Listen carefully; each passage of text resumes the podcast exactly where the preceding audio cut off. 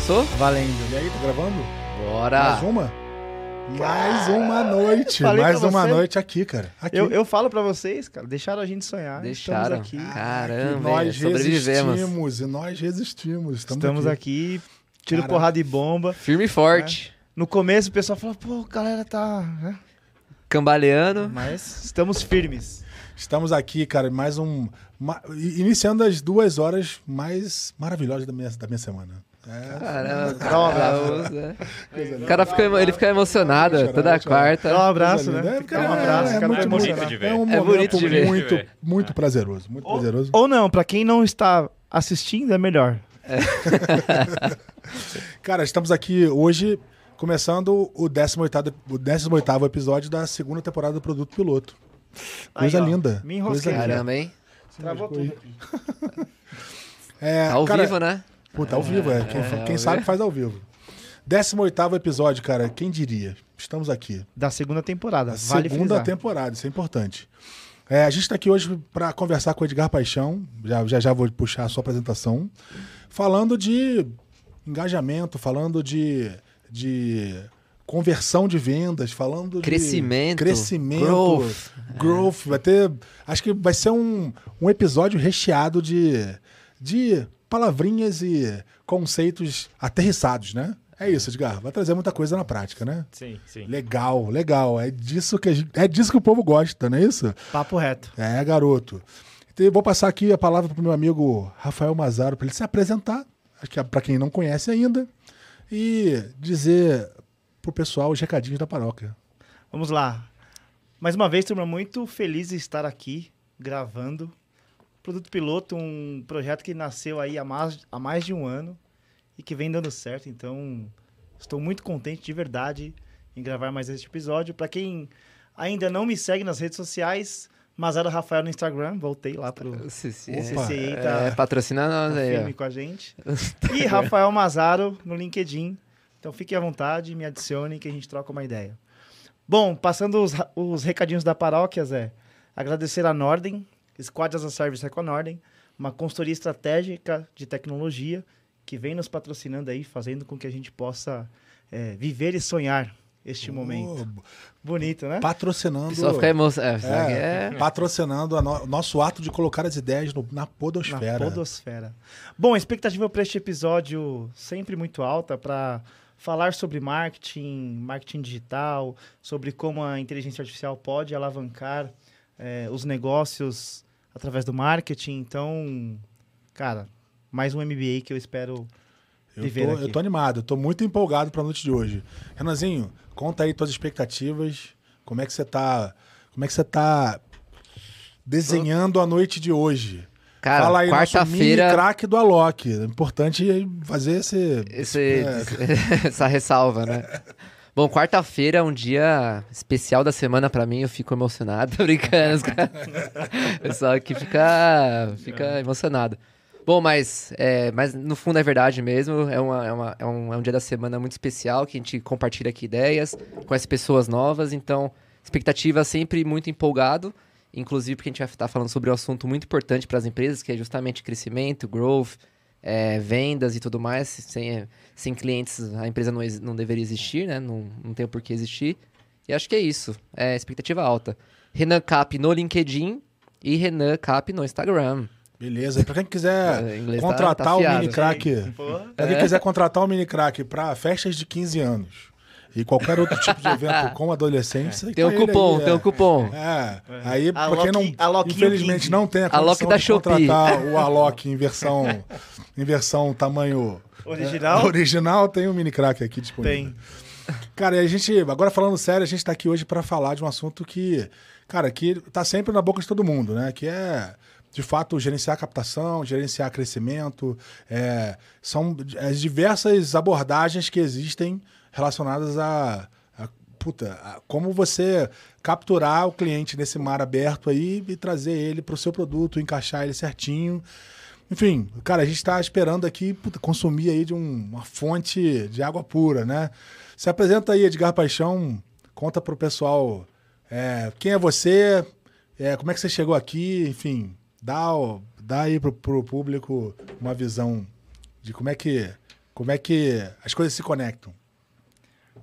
Boa, né? Vocês já colocam a expectativa lá no alto, né? A pressão já aumenta ali pro, pro, pro entrevistado. Mas, bom, muito feliz de estar aqui. Queria agradecer o convite de todos aí.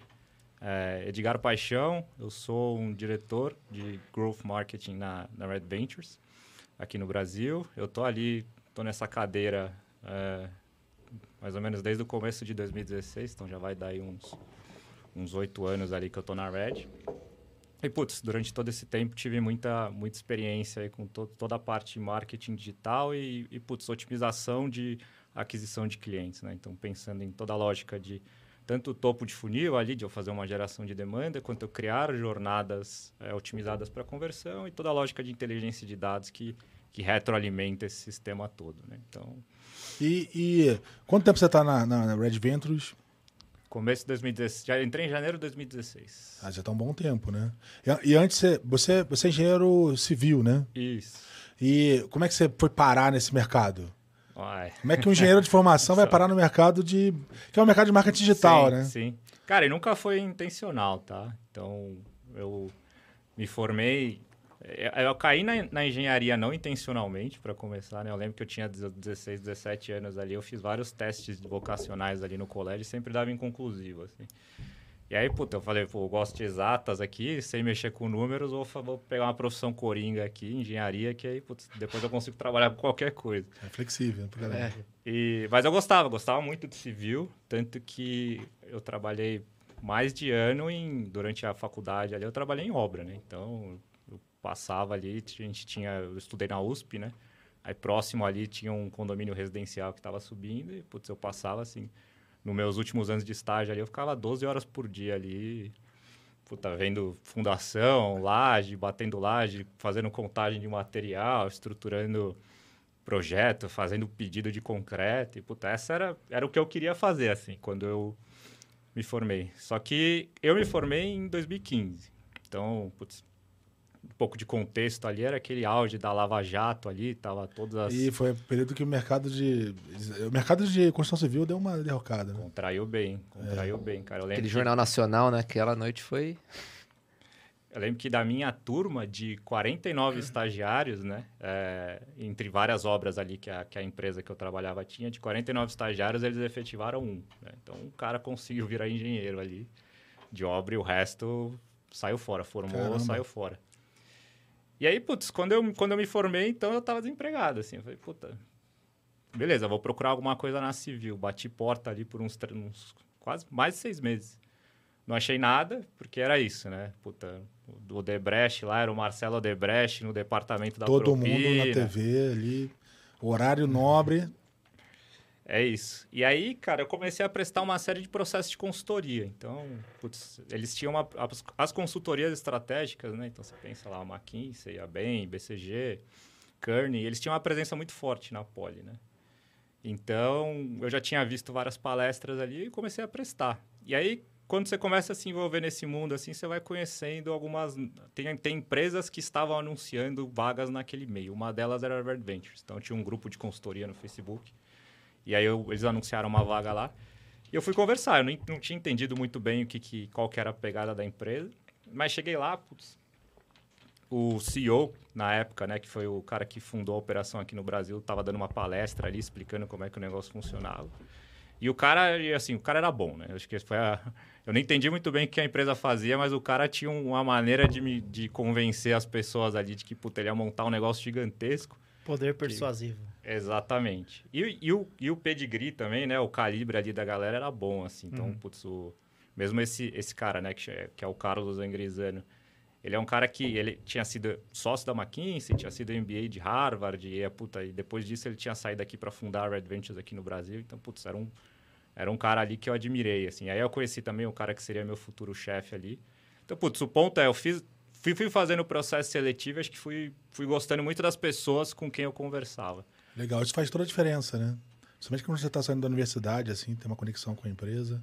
A tese Total. é importante, né? Você, tá, você vai se dedicar a construir aquilo junto, né? Total. E era... Cara, quando eu entrei aqui no Brasil, nos Estados Unidos pegando uma linha do tempo, né? Acho que depois a gente vai passar mais pela história da empresa, mas assim, nos Estados Unidos era uma empresa com 4 mil funcionários, mas quando eu entrei aqui no Brasil eram 10, né? Então, realmente estava começando, até o escritório ali, você via que tava, tinha as coisas em reforma, tinha umas coisas que não estavam prontas ainda, o negócio estava começando mesmo. Então, puta, não tinha um, um, um grande case para contar que falasse, assim, deu puta certo, mas, puta, as, as pessoas ali você viam que, fala, cara, esse time é time Não é tem bom como dar errado, cara. né? A gente sempre fala, né? Aproveitando o pitch, aí você naturalmente foi para Red Ventures, né? Você tá agora. É, aproveitando, tentando mirar no pitch que ele deu lá, que te convenceu, conta aí como é que. O que, que, a, que, que a Red Ventures faz, assim, para aquele cara que tá em casa, e como é que você faria a venda da empresa hoje, né? Boa. É, a Red Ventures ela é uma empresa norte-americana de marketing e tecnologia. E acho que dá para dividir o que a gente faz em, em dois grandes pilares aqui, Zé. Então, tem um pilar que são que a gente chama de parcerias, que é que a gente presta todos os serviços de marketing digital para grandes empresas. Então, puta, quando eu falo marketing digital, é toda a lógica de otimização de canais de mídia, toda a lógica de otimização de jornadas, toda a lógica de infraestrutura de dados. E até quando a gente começou nos Estados Unidos lá com a DirecTV, a gente fazia uma operação de call center também. Então a gente realmente fazia a venda de, de ponta a ponta, desde a da mídia que eu pagava no Google, era, era o dinheiro da Red Ventures estava sendo investido ali para vender a DirecTV, até quando o cara do atendente do call center estava falando com o cliente no telefone ali, era um script também que era otimizado pela Red Ventures. Então, putz, a gente tem esse, esse, um- esse mote do marketing digital. E aí a gente faz isso com uma porrada de empresa, né? A gente começou nos Estados Unidos com, com a DirecTV, lá nos anos 2000. E até depois acho que tem, tem, tem histórias aí que, que dá para contar, né? E aí começa nos anos 2000, começou a expandir carteira de clientes. Então, putz, de DirecTV colocou ADT, que é uma empresa de, de segurança para de câmera de segurança. E a gente aí foi adicionando telecoms, então a gente começou a trabalhar com Verizon, AT&T. Aí depois de um tempo, putz, é, fomos adicionando os outros parceiros ali. A empresa, assim, no, na- no, a duração, assim, a vida dela, ela começou. É de, de quanto? Ela começou. Nos anos 2000. Fundação 2000, 2000, né? 2000. Então, é, já tem, um, já tem uma rodagem aí, né? Legal. Sim, sim. E com DNA de crescimento, esse DNA de, DNA de aquisição, de Exato, trabalho de marketing digital pesado, né? exato. E aí, E- e pega, outro empresas pilar- com, é, pega empresas como a DirecTV, tem uma, uma prática, ou tinha uma prática legal de captação de, de clientes muito forte, né? Sim. É, Você comentou, Dan, É. esse é o pilar, né? Um deles. Aí tem o segundo. E aí a gente tem o segundo pilar, né? Que. Então, puta, a gente. é, esse segundo pilar, a gente tem uma série de ativos próprios que muitas vezes complementam o que a gente faz dentro das parcerias, né? Então, para dar um exemplo, consigo dar exemplo dos Estados Unidos e exemplo aqui no Brasil, né? Mas exemplo dos Estados Unidos ali. A gente comprou uma empresa chamada Bankrate, que ela era uma empresa é, de capital aberto nos Estados Unidos lá. A gente comprou todas as ações ali, fechou o capital da empresa e começou a operar. E o que que é esse Bankrate? Ele é um, ele é um marketplace de produtos e serviços financeiros nos Estados Unidos, né? Então, é uma vitrine ali. Então, o Zé entra lá, o Zé pode ver um cartão, pode ver uma, um mortgage, pode ver um investimento, pode ver um empréstimo, pode ver um crédito para o carro dele. É, e ele tinha uma audiência muito forte, esse portal, né? E aí, o que, que a gente fez? A gente plugou essa audiência em uma série de parceiros nossos. Então, puta, se eu tenho um parceiro... Se eu tenho aqui... O Renan está procurando um cartão de crédito aqui e eu tenho parceria com emissores de cartão de crédito, eu mando o Renan para esses parceiros e, puta, o Renan foi aprovado para o cartão, eu sou remunerado. Então, sempre, sempre teve essa pegada da gente construir ativos que complementassem o que a gente fiz- fazia nas parcerias. né? Até por uma questão estratégica ali, porque, putz, a partir do momento que você está 100% dependente de um parceiro, né? É, no momento que, puta, o parceiro sair, ou acontecer alguma coisa, acabou, né? Então, Mas os, os ativos foram sempre de aquisições ou tinham, vocês construíram algo do zero? É, a maior parte foram aquisições, tá, Rafael? Então, putz, teve algumas teve aquisição de audiências que a gente teve algumas aquisições que a gente fez lá nos Estados Unidos relacionadas, e eu tô falando dos Estados Unidos, tá? É, aquisições relacionadas à audiência de uma base de, uma base de clientes do corre- dos Correios dos Estados Unidos ali, que a gente consegue oferecer uma série de serviços de telecom, de troca de energia, É gigante. para clientes que estão que estão mudando de casa. A gente teve essa aquisição do Bankrate. A gente adquiriu portais de tecnologia. A Cinet foi adquirida pela, pela RV. É, putz, portal de viagem, o Lonely Planet. Então ali foi a gente foi fazendo. Como é que o negócio funcionou, né? para complementar o negócio. Isso, como é que o negócio funcionou? A gente conseguiu crescer primeiro com a DirecTV, com uma parceria, e depois a gente foi expandindo para a EDT. E aí, quando a gente. Isso deu caixa, né? Isso deu, putz, bala na, bala na agulha ali para a gente começar a fazer essas aquisições. E aí, putz, uma coisa começou a fortalecer a outra, né? Legal. Quando a gente pensa no escopo aqui do Brasil, de fato a gente criou do zero. Que aqui no Brasil a gente criou dois ativos próprios aqui. É, e esses a gente de fato construiu do zero aqui. Muito bem. Cara, sensacional.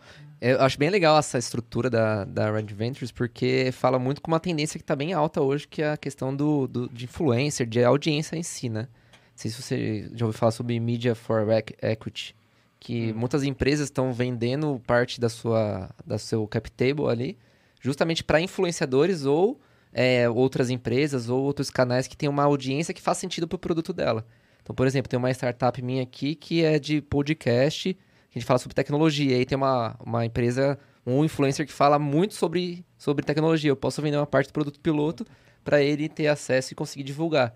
Então, muitas empresas fazem isso hoje, né? Principalmente startups que não têm muita condição de ter um, de pagar né, a, a audiência, ela acaba disponibilizando o seu, o seu share. Mas aí é troco de cap table. A troco de cap table, ela paga com cap table. É, então, que é, é, é o, o, o, um caso grande foi o caso da Anitta com o Nubank, né? É. É, a Anitta é. fez ali Esse um casamento, é o... uma participação gigante. É claro que não é, é, é, Quer dizer, é a mesma lógica em proporções diferentes, né? E conversa bastante com isso, né?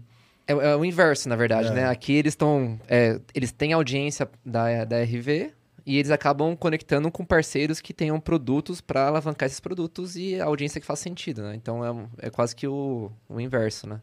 E, e, e, assim, é, esse ativo que vocês construíram, assim, parecido com o que você. Vocês fizeram uma aquisição nos Estados Unidos que era um grande. Uma, um grande rede de arrasto ali de, de, de, de tráfego, né? E, e aqui no Brasil vocês, você está tá contando que vocês construíram, né? É, e aí, como é que você faz para no, no, dia a dia ali para fazer uma dinâmica, uma, uma estrutura dessa virar uma referência de tráfego, virar um grande coletor de tráfego, né?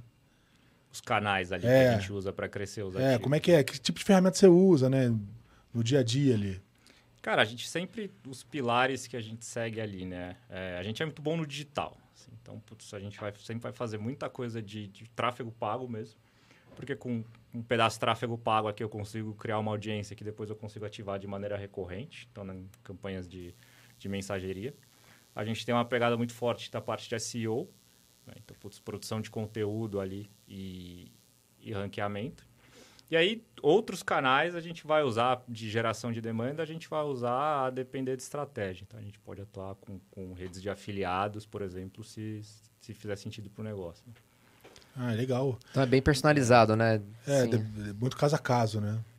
E isso, obviamente, deve ter uma relação com o produto, né? Dependendo do é produto, é você, vai, você vai usar um canal ou outro, né? É, e aí, como é que você cria uma lógica de afinidade? Você olha para o produto e depois olha para pro, pro, pro mercado e entende que canal tem mais adesão para ele? Como é que é essa, essa lógica de pesquisa? Cara, vou te dar um, um exemplo do, dos ativos que a gente construiu aqui, que é o, o IQ, que acho que talvez ajude a explorar um pouco esse tema. Então, putz, o que é o IQ, né? Só dar um passo para trás. Ele é um marketplace de serviços financeiros que a gente construiu aqui no Brasil. Muito com a mesma lógica que a gente tem lá nos Estados Unidos com o Bankrate. Né? Então, putz, você, você, entrava ali na, na nossa vitrine do IQ, você ia encontrar uma série de produtos relacionados a, principalmente crédito. Então, cartão de crédito, empréstimos. É, e aí, qual que é a sacada aí, né? Quando você está atuando nesse mercado de crédito, né? Ele é um mercado que ele tem um excesso de demanda, mas ele tem pouca oferta, né? Então, putz, se você botar um anúncio ali de, putz, concedo crédito ali, cara, você vai receber lead até você não vai saber o que, você vai fazer com tanto lead. Só que quando você coloca, começa a analisar é, o crédito dessas pessoas, né? Você fala, puta, qual que é a probabilidade? Vou emprestar um dinheiro para o Rafael aqui, qual que é a probabilidade que o Rafael vai me pagar? Qual que é a probabilidade que o Zé vai me pagar? Quando você Ixi, pega... Aqui, vai, aqui é, é difícil. Não confia, não. É, não confia não. Aí, nesse caso, realmente tá, é um lead bem mal qualificado. Desculpa te interromper, tá? Eu não iria nessa. Esse é, É. esse é um mau exemplo. Vamos num caso feliz. Tem filtro? Tem filtro? Vamos num caso feliz, assim. Pega alguém com score alto. sabe? Não, não é. Mas é isso. É, desculpa é, interromper. Essa Desculpa, é a... Mas é, é justamente, esse é o jogo. Então você fala, putz, é, tem muita perda de eficiência num fluxo que, putz, 100 pessoas aqui fazem uma solicitação para um produto de crédito e, sei lá, eu vou aprovar 5, com 10 quando muito, assim. Então, pô, 90% das pessoas eu tô jogando fora. Então, puta, o que, que a gente fazia dentro do IKEA? A gente criou uma série de lógicas para adequar o produto que a gente oferecia para o que a gente entendia que o cliente conseguiria. É, é realmente você fazer essa adequação. Então, a gente colocava alguns filtros no nosso formulário que ajudavam a gente a inferir é, perfil de cliente. Então, putz, um exemplo aqui, a gente tinha um filtro super simples lá de falar, putz, cara, você está negativado ou não está? E aí as pessoas respondiam, não tinha 100% de assertividade, mas, cara, era, era, era o suficiente para a gente poder falar, putz, cara, se você está negativado, você vai tomar, você vai tomar negativa na cabeça de todos esses emissores aqui. Então, o que, que você pode fazer? Você pode tentar pegar esses dois, três produtos aqui. Eventualmente, você vai pegar um crédito nesse cara aqui que está aceitando negativado.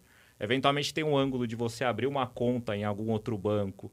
Porque quando você abre a conta, eles conseguem ter mais informação sobre você e eles conseguem te dar crédito. Então, puta, a gente fazia esse filtro.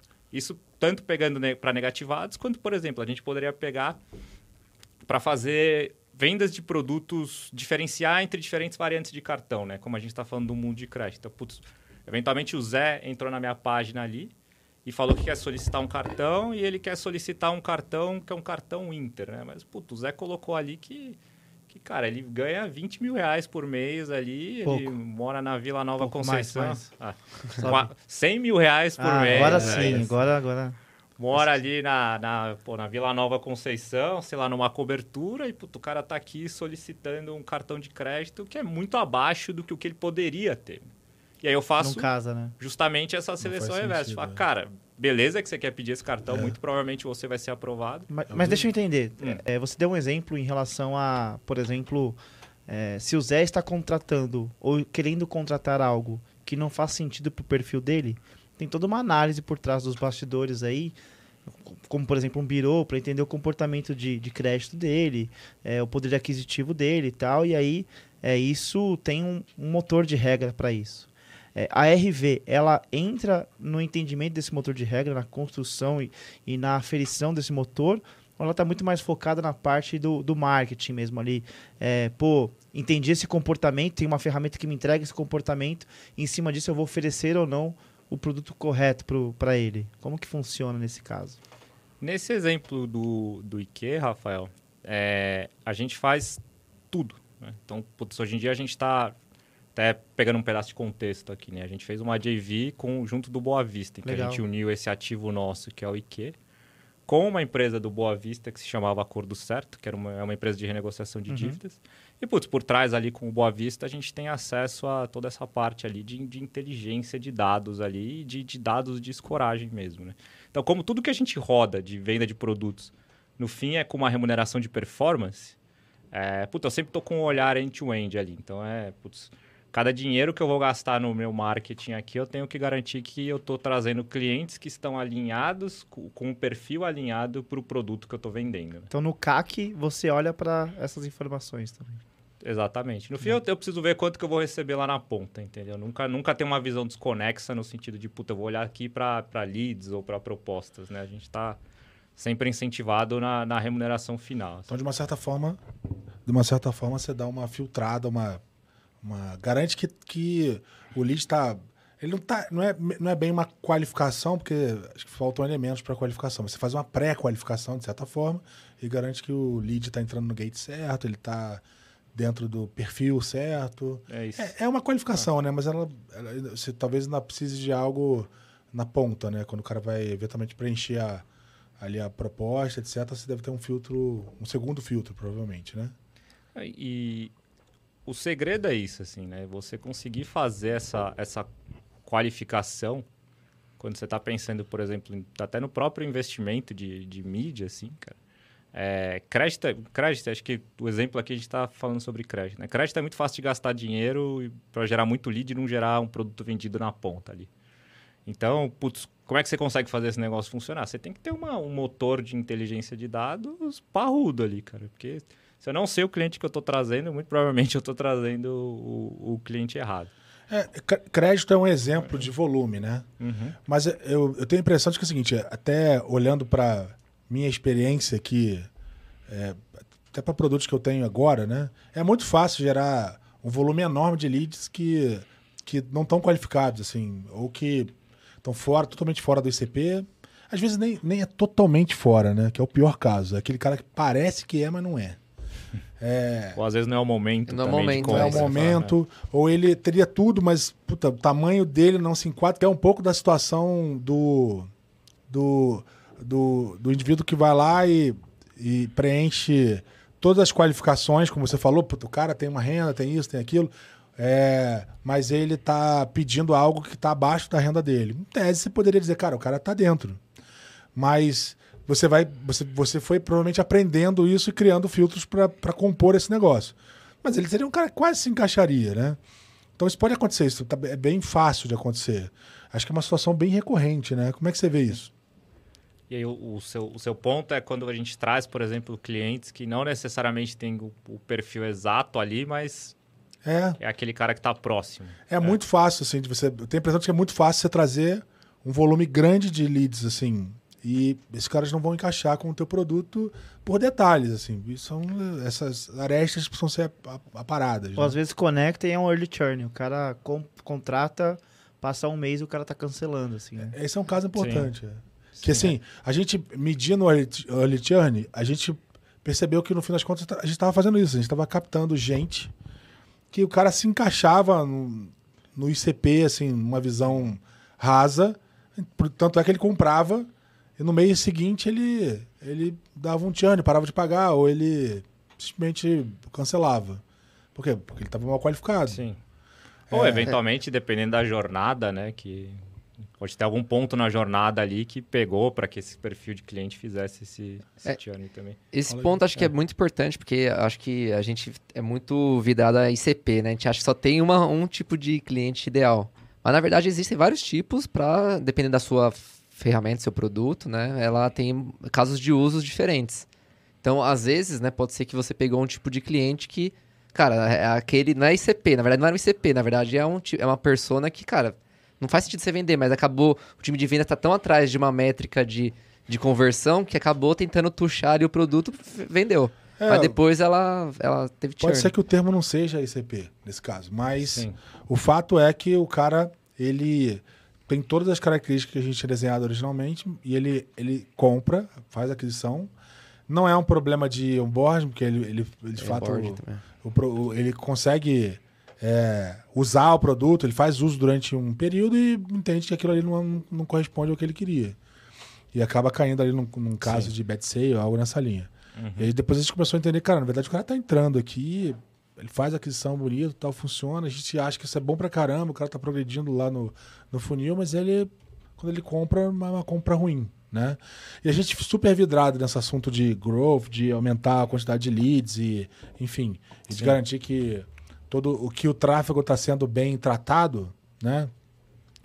Não de garantir que o tráfego está sendo bem tratado, né? Garantir que a conversão é alta. Porque essa é a, essa é a, a, a, a- diria que é a grande, o grande fanatismo da coisa, né? Pô, a conversão é alta. Você se amarra na, num indicador e esse indicador você fica perseguindo ele é, freneticamente. E no fim, você produz vendas que não são boas, né? E que acabam gerando até um, geram prejuízo no fim das contas. Você fica Sim. controlando Exato. aquele número e fica, enfim, enlouquecido com isso, né? É. Sim. né?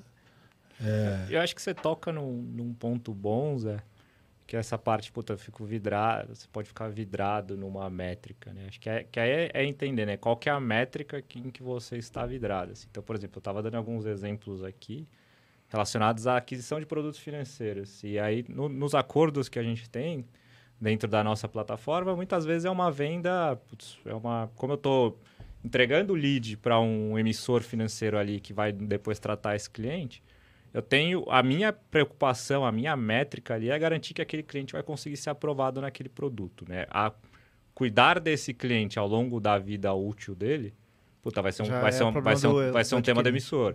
Exato. Agora, se eu sou o emissor, né? Então, posso dar outros exemplos aqui. Quando a gente trabalhou com a XP Investimentos, que foi o primeiro parceiro que a gente teve aqui no Brasil, o acordo que a gente tinha com eles era uma remuneração em cima do que a gente, do, do que os clientes que a gente trouxe trouxessem de receitas para eles.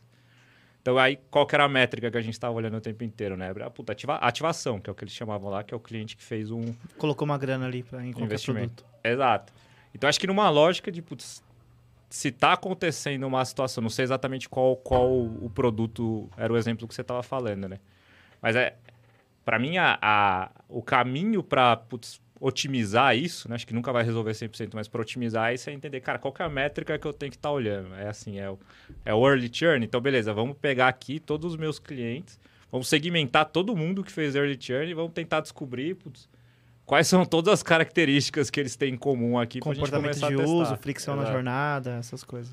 Uma Eu coisa que a gente que- sempre debate aqui é que é, é difícil você. Difícil não, é complicadíssimo você ficar perseguindo uma métrica. Porque quando a métrica vira fim, você, tem uma tendência grande a fracassar, né? Então a gente sempre defende muito que é importante você olhar para um conjugado de métricas, né? Você entender se o cara. Como que, como que ele veio, se ele, se ele, se ele foi Molitiano, qual é a situação que ele passou, e esse conjugado de coisas é, ele- eles vão se transformar num diagnóstico, né? E aí a gente consegue melhorar isso, né? Mas o, o- isso não é normal, né? Isso não é uma coisa que a gente, que eu, eu particularmente vejo instalado é, numa- num percentual alto das empresas. Você tem muita, muita, é, a gente tem um campo muito grande para amadurecer, eu diria que nesse sentido, né? É, Isso, e- esse, esse aspecto, ele vem ganhando muita maturidade, mas ele ainda tem muito espaço para para amadurecer, né, cara? Porque ainda existe muito essa coisa do volume, da força bruta e etc, né? E é, é bem legal você trazer essa visão de, cara, é, é sobre entender qual é o contrato e como que, eu, que tipo de qualidade eu vou entregar de lead, o que, que você entende como qualidade de lead, porque você tem uma Sim. outra construção, né? É uma construção muito alinhada ao que o cara está esperando e, obviamente, isso deve passar por um processo de aprendizado, né? Que é, puta, eu particularmente, quando, quando, é, quando você começa a fazer uma captação para um produto X, é, você vai ter uma visão. É, o, o cliente entra na jornada, você vai começar a perceber que, cara, não era bem isso, vamos ajustar, vamos, vamos, vamos torcer um pouquinho para lá. Que é ali o Sim. tanning da coisa toda para você entender qual, qual é o número ótimo, né? E aí, como você falou, talvez a gente nunca chegue nisso, mas a ideia é estar sempre perseguindo o melhor possível, né? Para a gente ter uma otimização é, melhor do investimento, né? Sem dúvida, porque é aquilo que o próprio. Caramba, Pedro. Edgar. Edgar, caramba. Onde que eu fui para Pedro? o próprio Edgar falou, cara, se você tem, por exemplo, na linha que você trouxe, Zé, se a sua discussão é sobre a, a métrica virar o seu alvo, ah, meu, meu alvo é trazer leads, por exemplo. Você pode trazer lead de qualquer forma. Qualificado, desqualificado. Se o seu número é esse, você traz.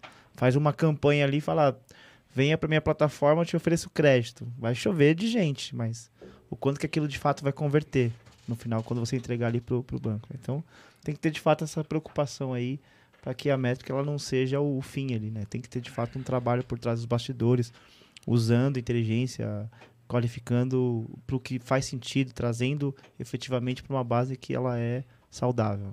O grande ponto, acho que no que você falou, né, e o que vocês também estavam falando, é até a questão da cultura que o Zé trouxe, né, é justamente, acho que o- a cultura de dados, né? As empresas têm uma dificuldade disso. Porque, igual você comentou, né, pô, trazer lead, mas aquele lead não converte. Então, a métrica de sucesso não está sendo atingida. Você está trazendo lead, mas não está atingindo. Só que pra, por trás, você precisa também ter é, essa, essa, essa, essa estrutura de dados para você entender e conseguir Perfeito. captar a conseguir captar a, a quantidade de pessoas que estão gerando sucesso. Eu, esse dia eu tava vendo até uma, uma empresa chamada Leadster, não sei se você já ouviu falar, é uma ferramenta, é um SaaS, é uma startup, né? Estão crescendo bastante.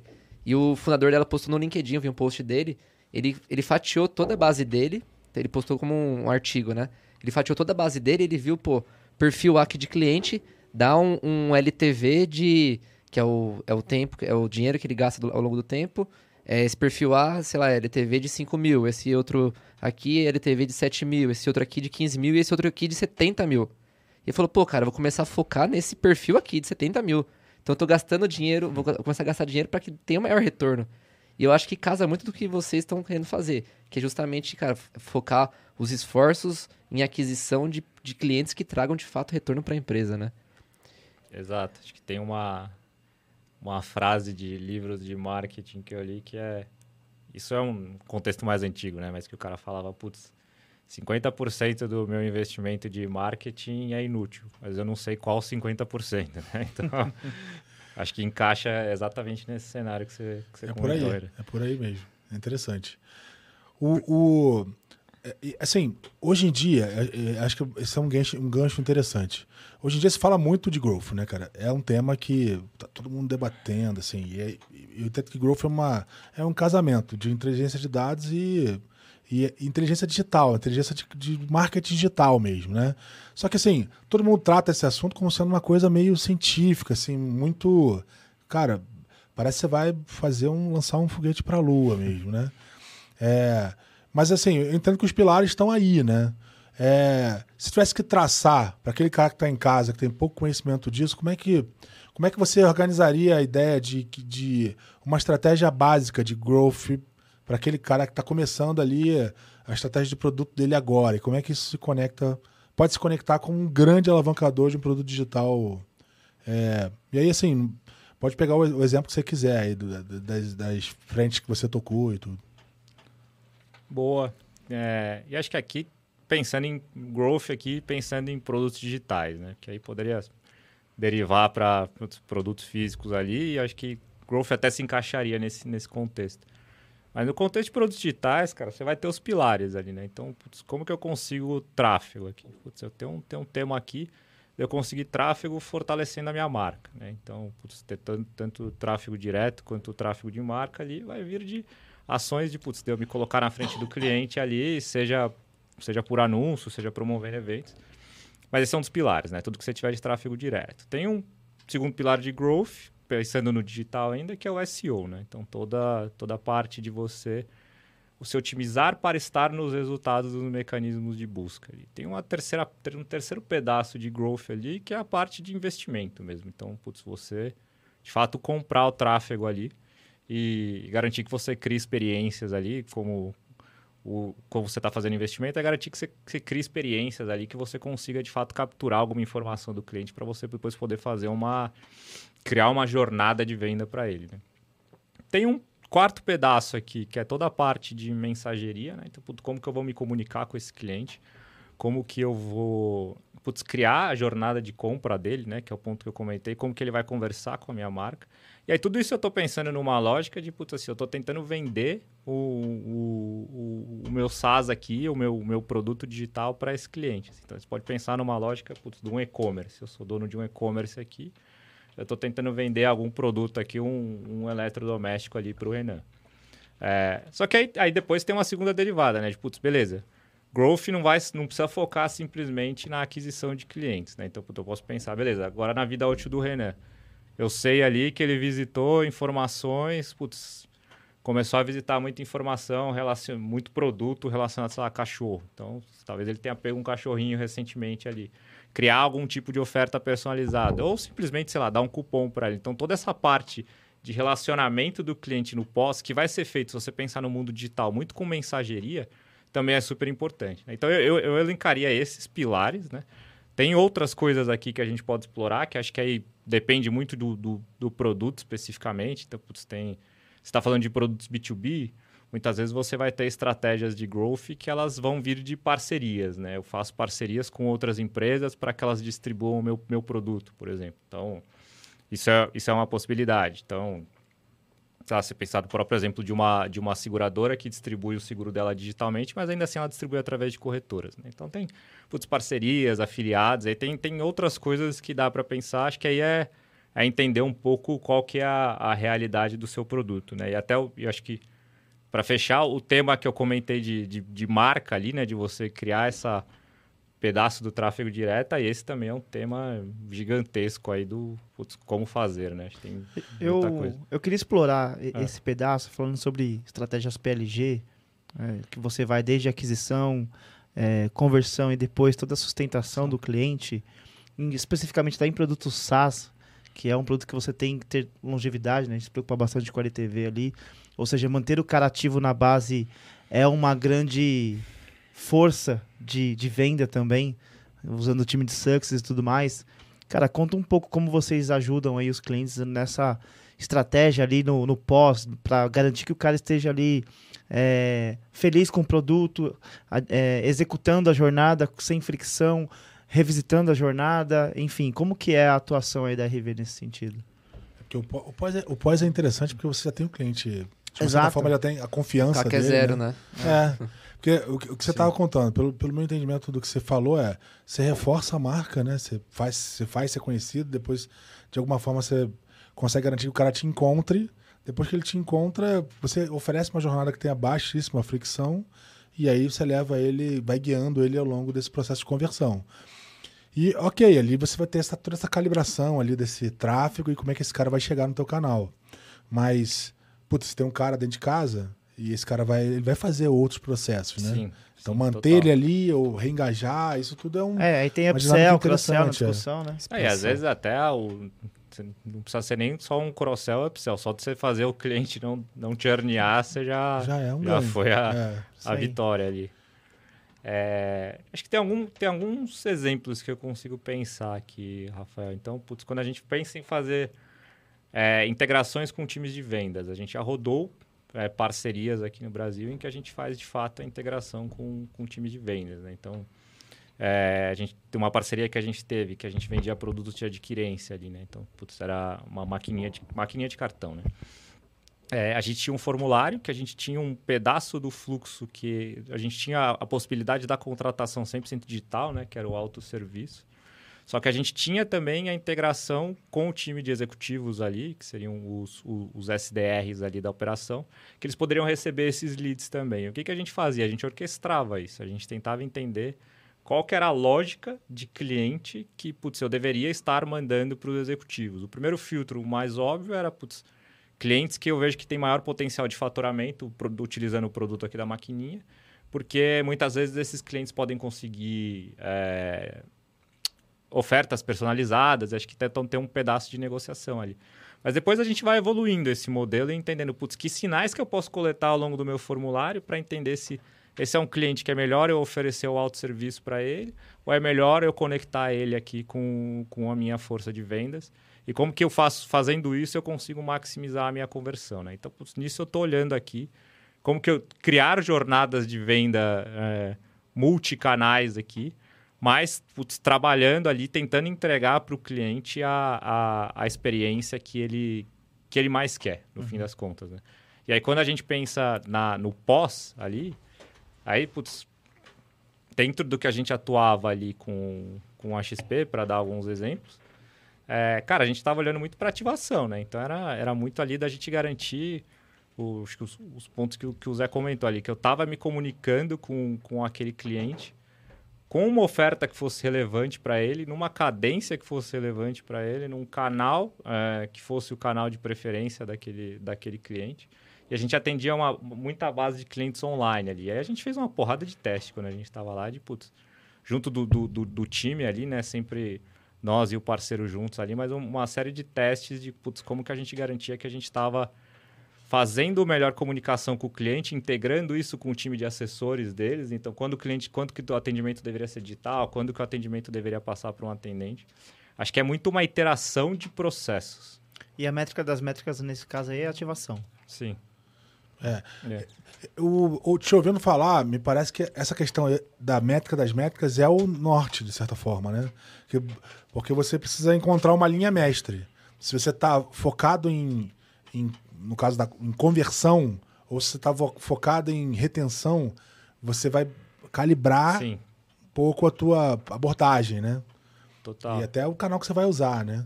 E em grandes empresas até, é um, um, um tema que a gente já viu acontecer algumas vezes, né? De é, ter descasamento de métricas entre diferentes áreas, né? Que eu acho que é putz, Isso então, acontece Isso pra caramba. é. Então tem um- um- uma área que está olhando ali putz, pro, pro, para proposta, outra área que está olhando para ativação, outra área que está olhando para a vida, vida ao longo da vida do cliente. Aí, muitas vezes isso leva até uma certa disputa entre áreas, assim, né? Do tipo, é aquela situação, né? Eu gerei lead, mas o time de vendas não vendeu nada. Você fala, pô, Nunca vimos, né, É. Renan? Só na. É raro, mas só acontece na- muito. É raro, mas acontece muito. É. E, cara, você mencionou o produto seguro, né? Produto seguro, acho que eu- talvez seja um caso parecido com o da XP. É um produto que ele exige muito a capacitação, né? Você precisa, de alguma forma, entregar conteúdo pro, pro adquirente, né? Pro cliente, é, de modo que ele consiga entender que produto é aquele. Porque o cara vai comprar um, produto- um seguro de vida e é, tem um bom percentual da população brasileira que não é educado para comprar é, seguro de vida, que não é educado para fazer investimento, por exemplo. A gente tem uma, uma- ainda uma, uma fração pequena da população que de fato está educada para adquirir esse tipo de produto, né? E aí eu fico pensando, como é que no processo de aquisição, que é um processo que você, é, em geral, é um processo curto, né? Como é que você faz para entregar conteúdo pro cara? Isso faz parte também. Como é que isso entra nessa, nesse bolo de coisa? Tá falando do funil, praticamente. É, né? inbound, É. outbound, nesse caso aí, se vocês também produzem isso.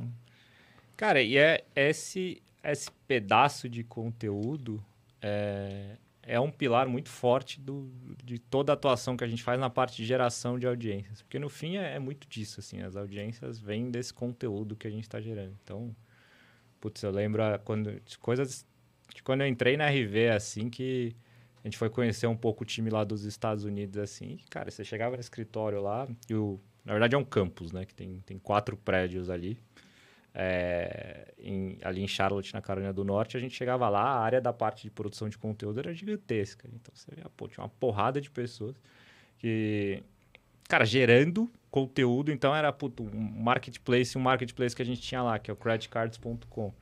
É, cara, a gente gerando um- uma porrada de conteúdo de puta, qual o melhor cartão de milhas, qual o melhor cartão para viajar, puta, como que eu faço para renegociar a minha fatura do cartão de crédito como isso, como aquilo, como quais foram os novos cartões que foram lançados esse ano.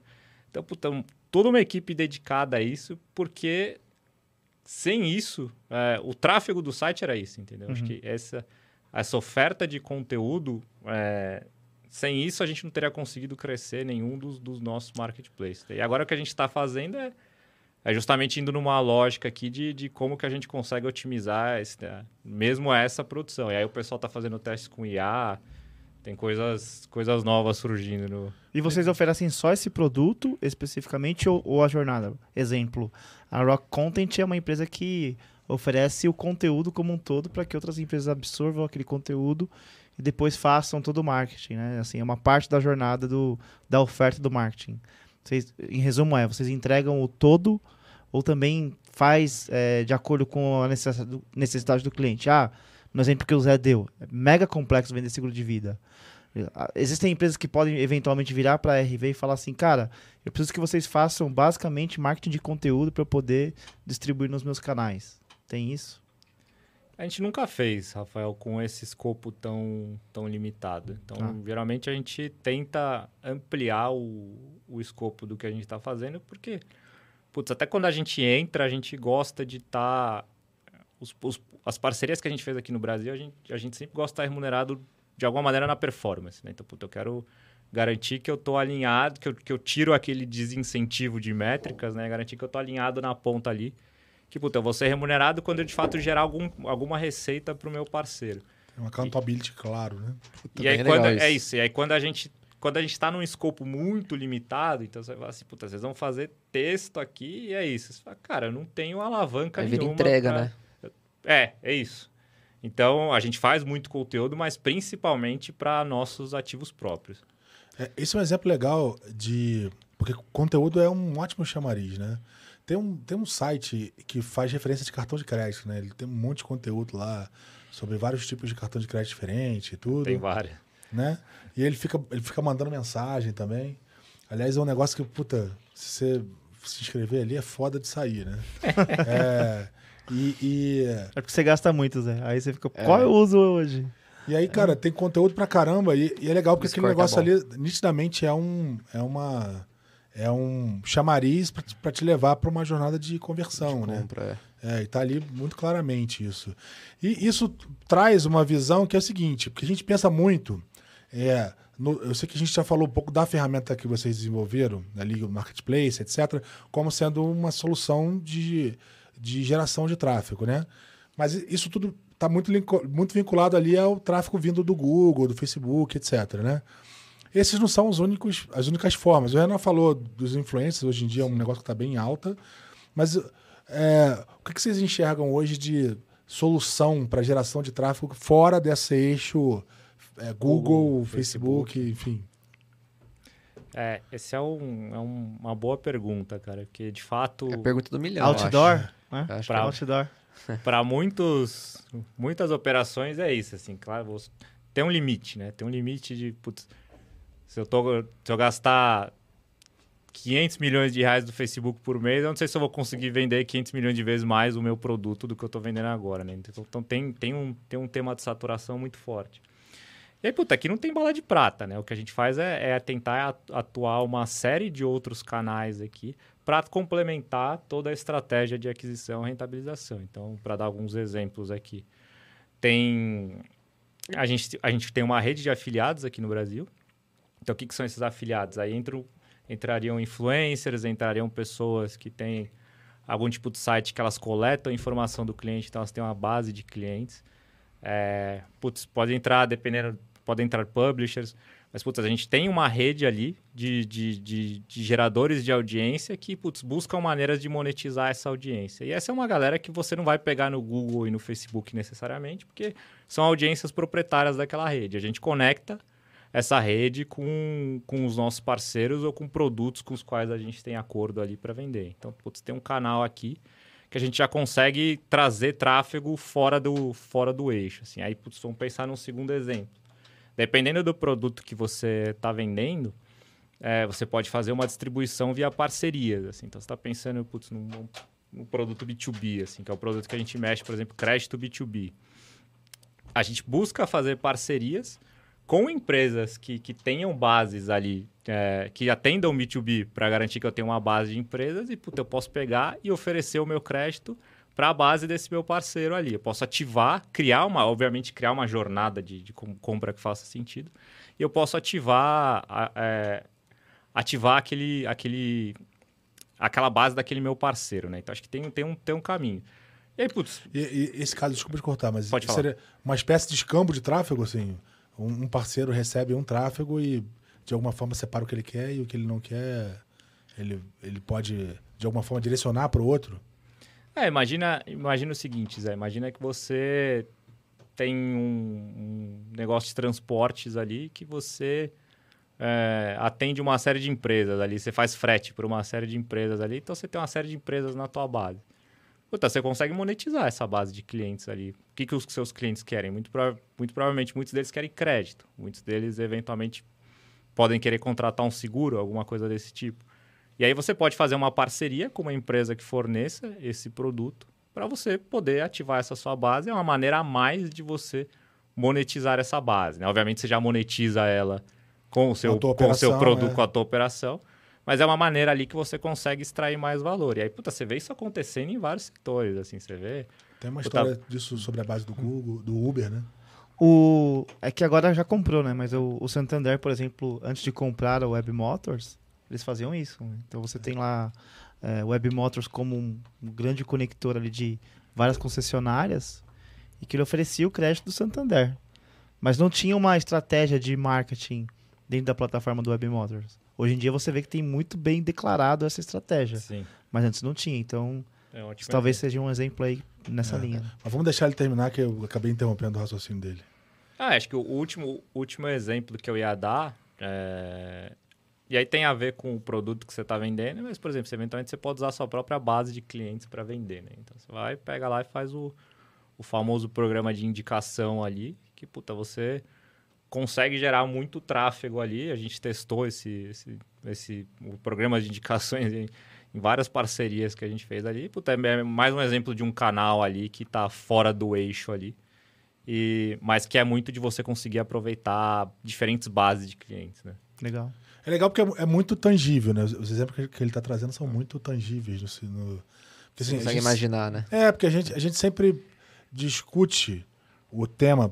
Você fala, cara, como é que eu faço para rentabilizar a minha base, né? Você pode rentabilizar a base, tem uma oportunidade disso. Você sempre fala da oportunidade, mas você nunca usa a oportunidade real, né? É, eu, particularmente, não, não tenho aplicação disso hoje. Apesar de ter uma base grande de clientes. Então, daria sim para rentabilizar, né? É, uma É, oportunidade. No meu caso, a minha venda ela é bem consultiva. A gente oferece serviços de consultoria para grandes empresas. Mas hoje, por exemplo, a SAS Institute é um dos nossos maiores parceiros e a gente é partner da SAS. Então, eventualmente, se um cliente nosso quer usar uma solução de Data Analytics, por exemplo, a gente pode ir lá e usar da nossa base e falar, cara, Indica. usa SAS e indica. Né? É, acho que isso que eu queria complementar. Acho que não existe a, a, a bala de prata, né? No livro Traction lá, eles falam, né? O livro Traction, você já, já chegou a ler, ter oportunidade. Ele cita mais de 20 canais. Então, cara, você consegue tentar várias formas ali. Só que é uma boa prática você filtrar e testar alguns poucos, né? E o, o legal, né, quando, quando eu também fui fundador de uma startup, né, o SOS Você, nós fazíamos intermediação de cirurgias oftalmológicas. E aí, cara, é o que você comentou, né, Zé? Cara, tráfego pago, a barreira de entrada é muito baixa, todo mundo consegue fazer. Como que era? Perdão, interromper. Nós fazíamos, era um, o que, que a gente fazia? A gente tinha uma base de médicos cirurgiões de catarata e de outras cirurgias, e a gente conectava com é, pacientes que queriam fazer cirurgia e não queriam ficar na, na fila do SUS. E nessa intermediação a gente conseguia vender produtos financeiros, parcelamento, Caramba, consignado. Era um corretor ali dos médicos. mais. Exatamente. Aí ele tinha lá no, no fundo da casa dele uma clínica. sacanagem, sacanagem. E a gente, como a gente não era um cliente do médico e a gente encaixava no horário ocioso, o médico fazia um preço mais em conta e a gente ganhava nessa, nessa intermediação. E a gente, pô, tráfego pago todo mundo consegue fazer, igual você comentou, cara. A gente lançava uma- um formulário de cirurgia no tráfego pago. Todo mundo que tem catarata quer fazer cirurgia. O que o Dória pensou na fila do SUS, o Renan tinha feito, ó, É. anos luz antes. Exatamente. E então, qualquer pessoa que consegue. Você joga o formulário, todo mundo consegue é, fazer o tráfego pago, a barreira de entrada é baixa. O que, que a gente pensou? A gente falou, pô, cara, tem muitos cirurgiões oftalmológicos que não são cirurgiões. tem muitos médicos oftalmológicos que não são cirurgiões.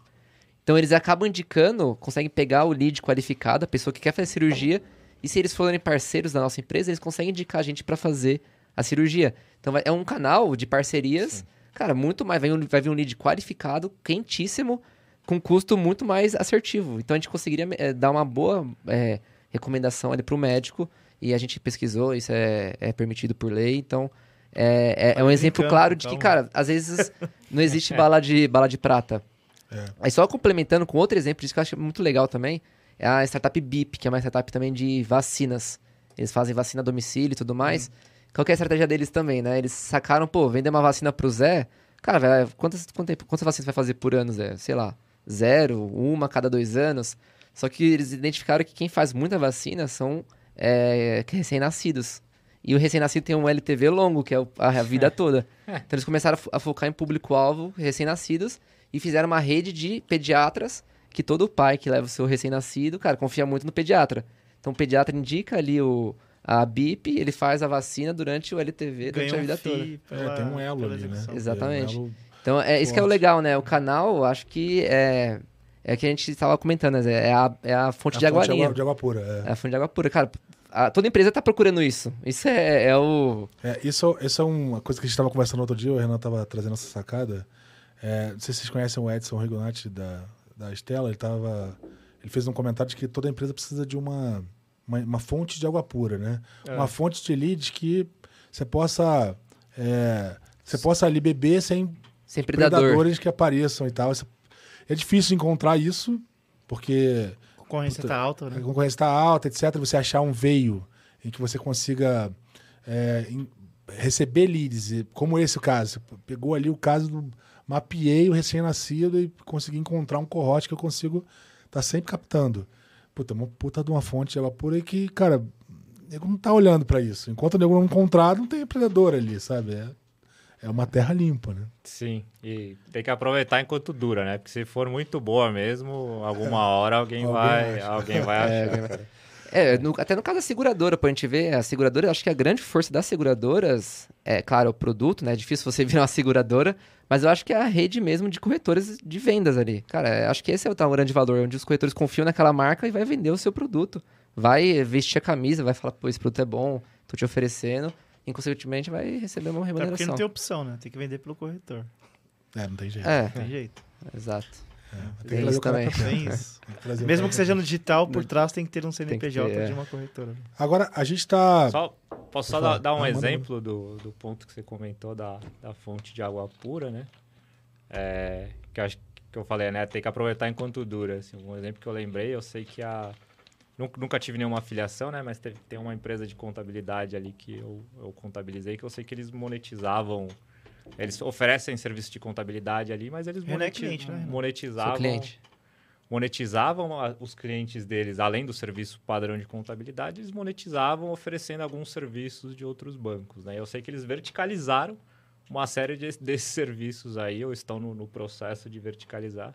Então, putz, para eles poderem capturar a margem inteira do negócio. Né? Mas esse, é- esse é um exemplo ali de uma parceria que no começo eles tinham uma parceria com o banco, então para o banco seria talvez a fonte de água pura ali. Rapidamente Exato. eles viram que É. estava bom ali e falaram, pô, É, no essa- no essa- começo é parceiro, mas depois vira concorrente. Isso tá na linha de, na lista de vantagens da verticalização, se pensar bem, porque você começa a se especializar e, e quando você está dentro de um segmento muito especializado, você começa a, a ocupar várias áreas ali dentro, né? E aí você tem a oportunidade de oferecer algo dentro do ecossistema, né? É, isso parecido com você vai resolver uma solução de logística, resolver até o final, né? Aí você vai, pô, solução de logística, você vai controlar o caminhão, depois você vai controlar a peça, vai controlar, sabe? Tem uma série de coisas ali. Você vai, o, o médico, por exemplo, é o saúde. Então você vai controlar ali o médico, o prontuário, aí você daí você pode derivar para para medicação, para alimentação, Empréstimo pra clínica, é. empréstimo para clínica, enfim, cara, tem É. aí o céu é o limite, né? É, cara, e toda, todo produto de saúde hoje busca ter uma rede de médicos assim cercadinha, né? Porque, cara, a inflação médica é absurda, né? E- Então, e empresas em estágio inicial ou startups, nesse caso que você deu os exemplos, Renan, ela busca de fato assim ser especialista em algo muito específico, se tornar referência naquele tema. E aí existem dois caminhos, ou você começa, a gente já falou sobre isso em outros episódios, né? Você começa a fazer um recoupling e buscar outros negócios, ou você busca alguma empresa que está pensando em fazer uma inovação aberta e te compra, compra para poder falar, pô, um exemplo aí, ah, sei lá, a Sul América compra a empresa e aí você tem aí é, uma grana a mais, um aporte a mais para poder reinvestir em outras coisas, né? Então, são caminhos aí. É, o, eu, eu não sei se a, se a questão é você necessariamente verticalizar, mas focar determinantemente é, necessariamente é, um, é uma boa abordagem. né? Até porque, né, o, o cara tem base limitada e grana limitada quando ele Sim, é isso que eu pequeno. ia falar, foco, é. Ter foco é importante. Né? Ele quer o mais barato possível. Ele não tem um, um caminhão, né? Igual as empresas grandes que, vocês- que são os clientes de vocês, para investir no tráfego pago, né? É, a gente E até às falou vezes sobre o seu. Perdão, a gente falou sobre o seu negócio na época. Ele cabe para um monte de outros serviços médicos, né?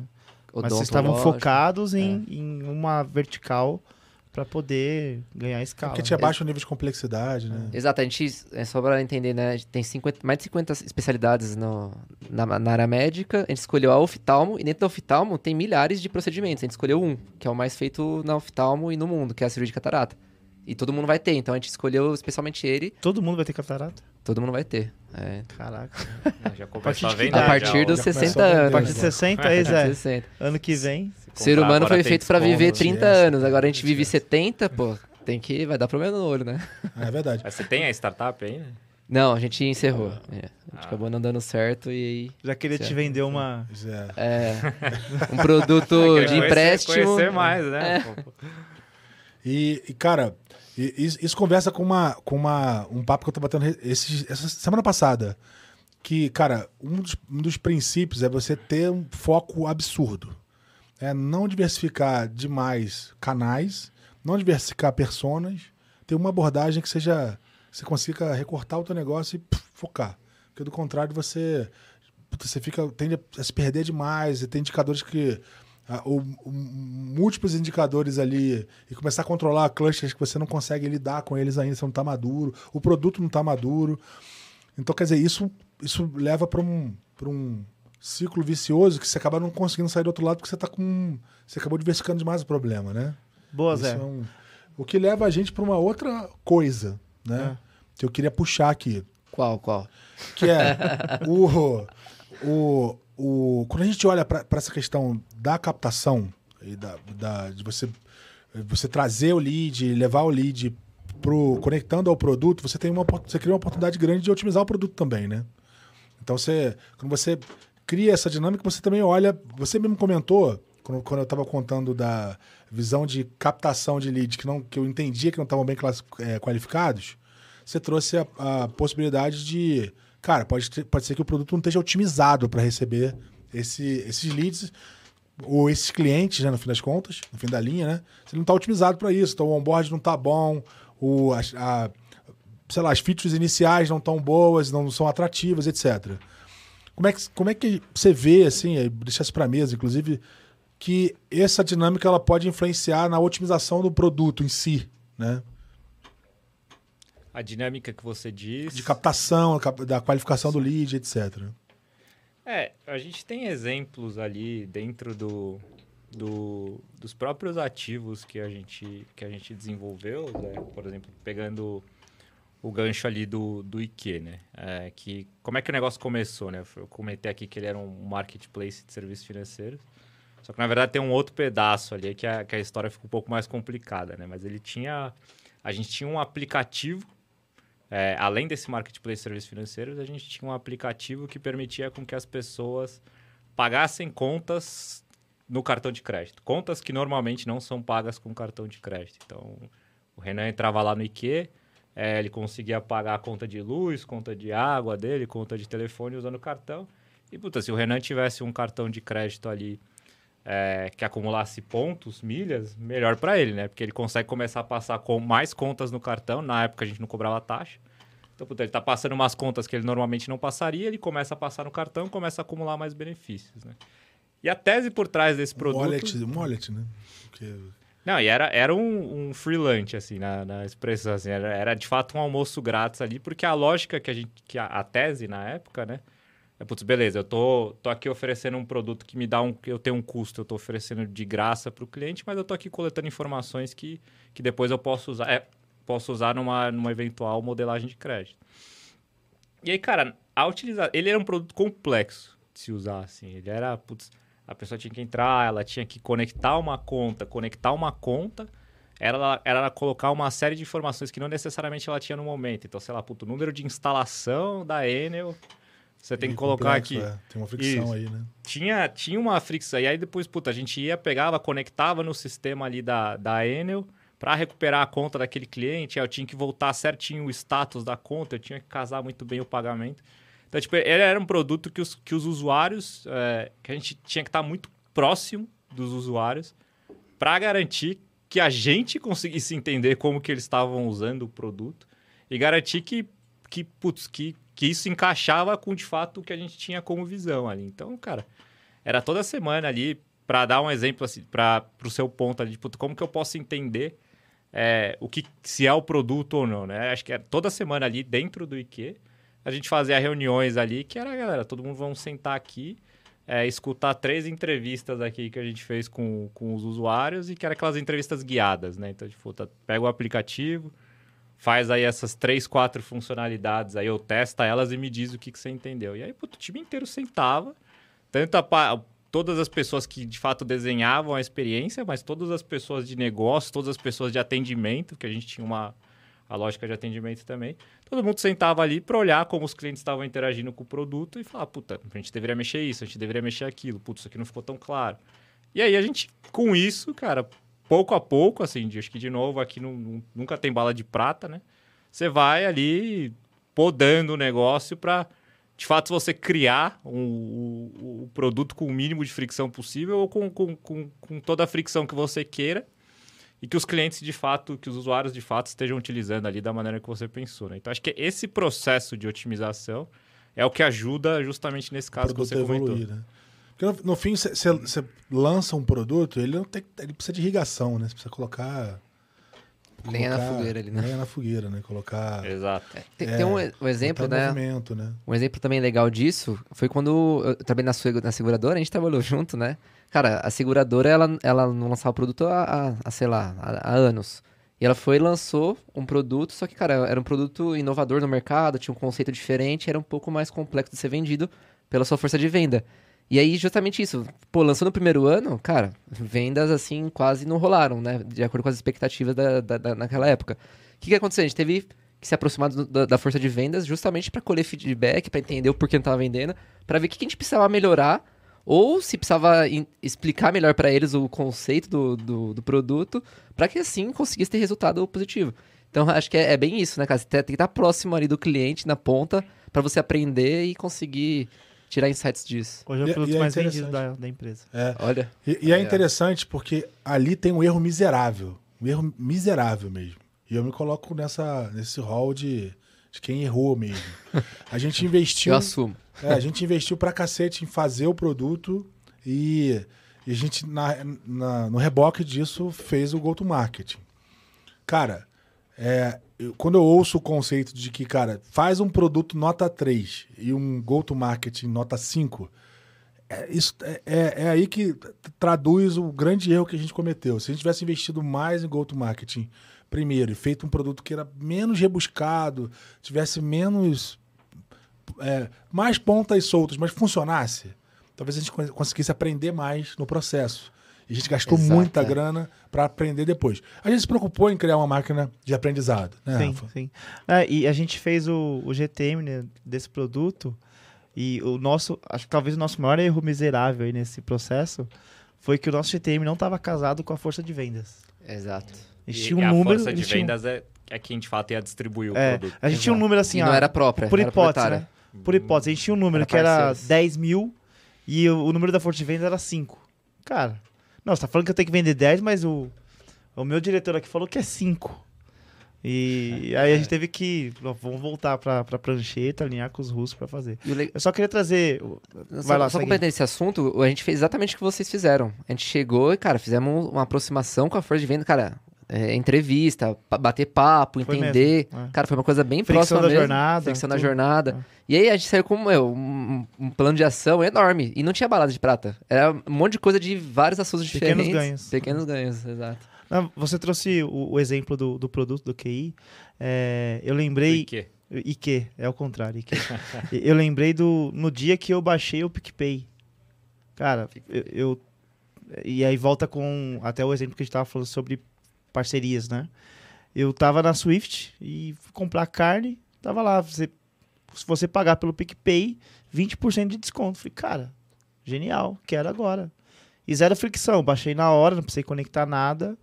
é, e aí paguei ali e tive, tive desconto. Então, Esse era É, o CAC, isso- os 20%. É. Hoje não tem é mais, né? É. Já nem tá servindo mais o PicPay pra mim. Os caras gastaram uma grana, né? Gastaram uma Quase um grana. bilhão pra é, de aquisição aí. É isso aí. É, e e esse, esse foi um erro miserável mesmo, porque a gente investiu muito no produto antes de, de ter uma, uma. Não é nem certeza, porque a gente fez um trabalho, como eles, como eles mesmos estão contando. Mas podia ter sido. A gente deveria ter investido menos no produto e mais no, no trabalho de GTM, na qualificação dos vendedores, até para poder produzir essa irrigação. E a gente não fez isso. Agora a É curiosidade aqui. desafiador, só fazer um, um comentário, né?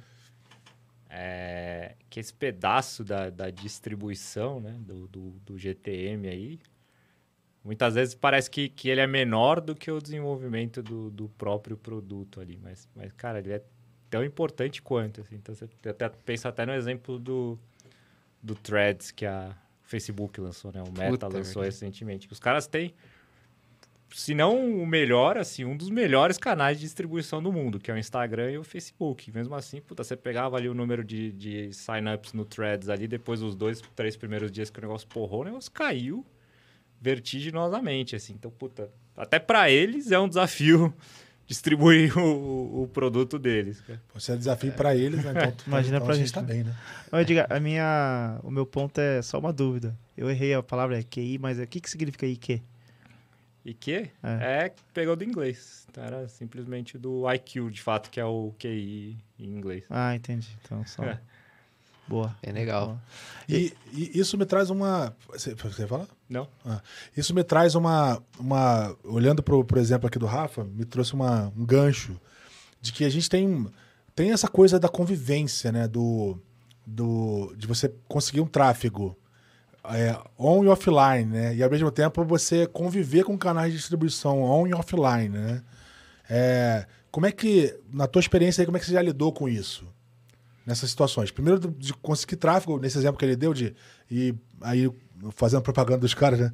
Indo ali na, na Swift e, e, e ter um, um desconto e isso te levar para uma aquisição, que é isso que ele está fazendo, de alguma forma comprando aquisição, e depois a distribuição, Sim. que é um outro lado da história. Mas vamos começar primeiro com a aquisição. Só complementando, tem um termo pra isso, né? Tá na moda, digital, né? Que o pessoal fala, né? É isso. Cara, acho que o mais importante, se eu tô pensando numa campanha que ela vai ser ter tanto on quanto off, é garantir que as estratégias estão casadas, assim. Então, puto, um negócio que você vai ver acontecer de monte ali, é, aí no mercado, puto, eventualmente eu vou fazer uma, uma campanha aqui, vou soltar uma, uma, um anúncio na Globo, porra, botar um jornal nacional ali, um fantástico, cara, que eu vou fazer uma oferta, então, sei lá, talvez vai entrar o PicPay ali, é, oferecendo a oferta XPTO ali para quem escanear o, o QR Code. Puta, eu preciso garantir que dentro da minha experiência digital, que é para onde essas pessoas eventualmente vão ser direcionadas, cara, a mensagem vai estar batendo com o que ela viu ali na, na campanha off. A oferta, de fato, vai estar batendo. Eu vou ter que garantir que eu tenho capacidade para receber a volumetria de clientes que vai entrar, porque provavelmente se eu anunciar ali num jornal no Jornal Nacional, eu vou ter um pico de tráfego enorme ali, seja no meu aplicativo, seja no meu site. Então, acho que tem um, tem um quê de você casar as experiências é, que é importante. Tem um segundo quê que eu vejo, que muito dessa mídia off, né? Muito da, da- do pedaço de mídia que não é digital, é, você vai gerar ali uma massa de clientes que eventualmente vão visitar o seu, o- os seus domínios ali, mas não vão converter na, naquele primeiro momento para o pro produto que você está tentando vender. Então, puta, sei lá, vou pegar o exemplo da, da XP Investimentos ali. A XP Investimentos tem, tem alguns anos já. Ela começou a fazer umas campanhas de TV é, que, puta, a gente viu um, um pico absurdo ali de, de, de gente no site sempre que, sempre que era veiculada uma campanha, né? E, puta, mas a taxa de conversão caia bastante. É natural, porque muita gente que viu a campanha pela primeira vez, tem uma curiosidade, entrou, deu uma lida ali, é, não se convenceu naquele momento. Então, puta, é- era esperado, né? E aí, o que, que você precisa garantir? Você precisa garantir que você tem uma estratégia ali de, puta, criação de jornada. Seja você tentar capturar alguma informação desse cliente ou você, puta, reaquecer esse cliente eventualmente aí com as mídias digitais. Eu sei quem veio de uma campanha. Eu posso pegar uma audiência que eu sei que veio de alguma campanha específica e, puta, criar alguns anúncios ali para fazer putz, essa pessoa voltar para minha experiência, talvez um estágio mais avançado, talvez oferecendo um conteúdo mais avançado do que o que foi colocado na minha, na minha, na minha mídia off. Então, criar essa jornada, é, você ter clara qual que é a jornada de compra ali, é, que, você, que, que, que você quer que os clientes da sua mídia off passem, também é importante. Então, acho que tem esses, esses dois pilares aqui que muita eu já vi né, acontecer de, de, de não necessariamente estarem casados. Assim, então, eu já vi puta, casos ali em que, que cara, nem ofertas que eram o, a oferta que era veiculada numa mídia off ali super relevante não não estava refletida 100% no site ali. Ah, puta, cara, é Ou uma pior, né? O oportunidade cara, perdida. O cara faz uma campanha muito interessante num- numa mídia on, chega na loja física, o vendedor não tá nem sabendo o que tá falando, sabe? É, isso acontece Ah, total. bastante, né? Você não tem um sincronismo. né? Shopee tem muito disso, né? Você compra um negócio, chega outro. Eu queria explorar um ponto, o- os Não, mas, rapidinho, só lá. não fe- fechar o, o tema, desculpa, desculpa. Vai lá, vai lá. É, isso aí eu acho que é bem interessante, porque mídia televisiva me parece uma arma nuclear, né, cara? É um negócio que quando você põe é uma explosão de, de acesso, volume pra caramba. Se você não souber lidar com isso, você. Você. puta, além de colapsar, você cria uma puta de uma frustração. Tem um exemplo aí do, do Luciano Huck, quando ele era sócio do. do bom, o Fecho Urbano, né, na época que ele tava bombando e tal Sim. que ele começou a falar do peixe urbano E ele é um cara que tem uma projeção muito grande, etc. Cara, o negócio, o Pe- Peixe Urbano não aguentou e, enfim. E ele- eles perderam. Não deixaram de Caiu a per- é, plataforma? caiu e eles não conseguiram suportar naquela noite, não conseguiram fazer, quase que perderam a campanha, né? É, e, cara, isso acontece. Você vê, tem uma aquela situação que a gente sempre comenta, né? Tem Do, o caso clássico das Casas Bahia. é, e tem o banco também que anunciou uma camisa de um time, Ah, sim, etc. banco. caras, os caras também não aguentaram. Então, você vê, o time foi pra televisão, né? Com, com o nome do banco na, na, na camisa, um banco digital, né? E, puta, tava fora. Então, o que, que adiantou, né?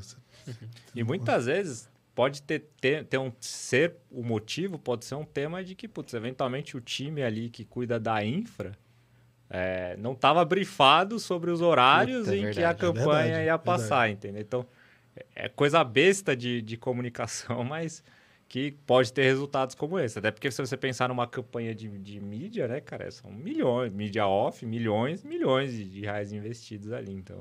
É. Nesse exemplo das Casas Bahia, os caras fizeram lá o tal Casa de Novela.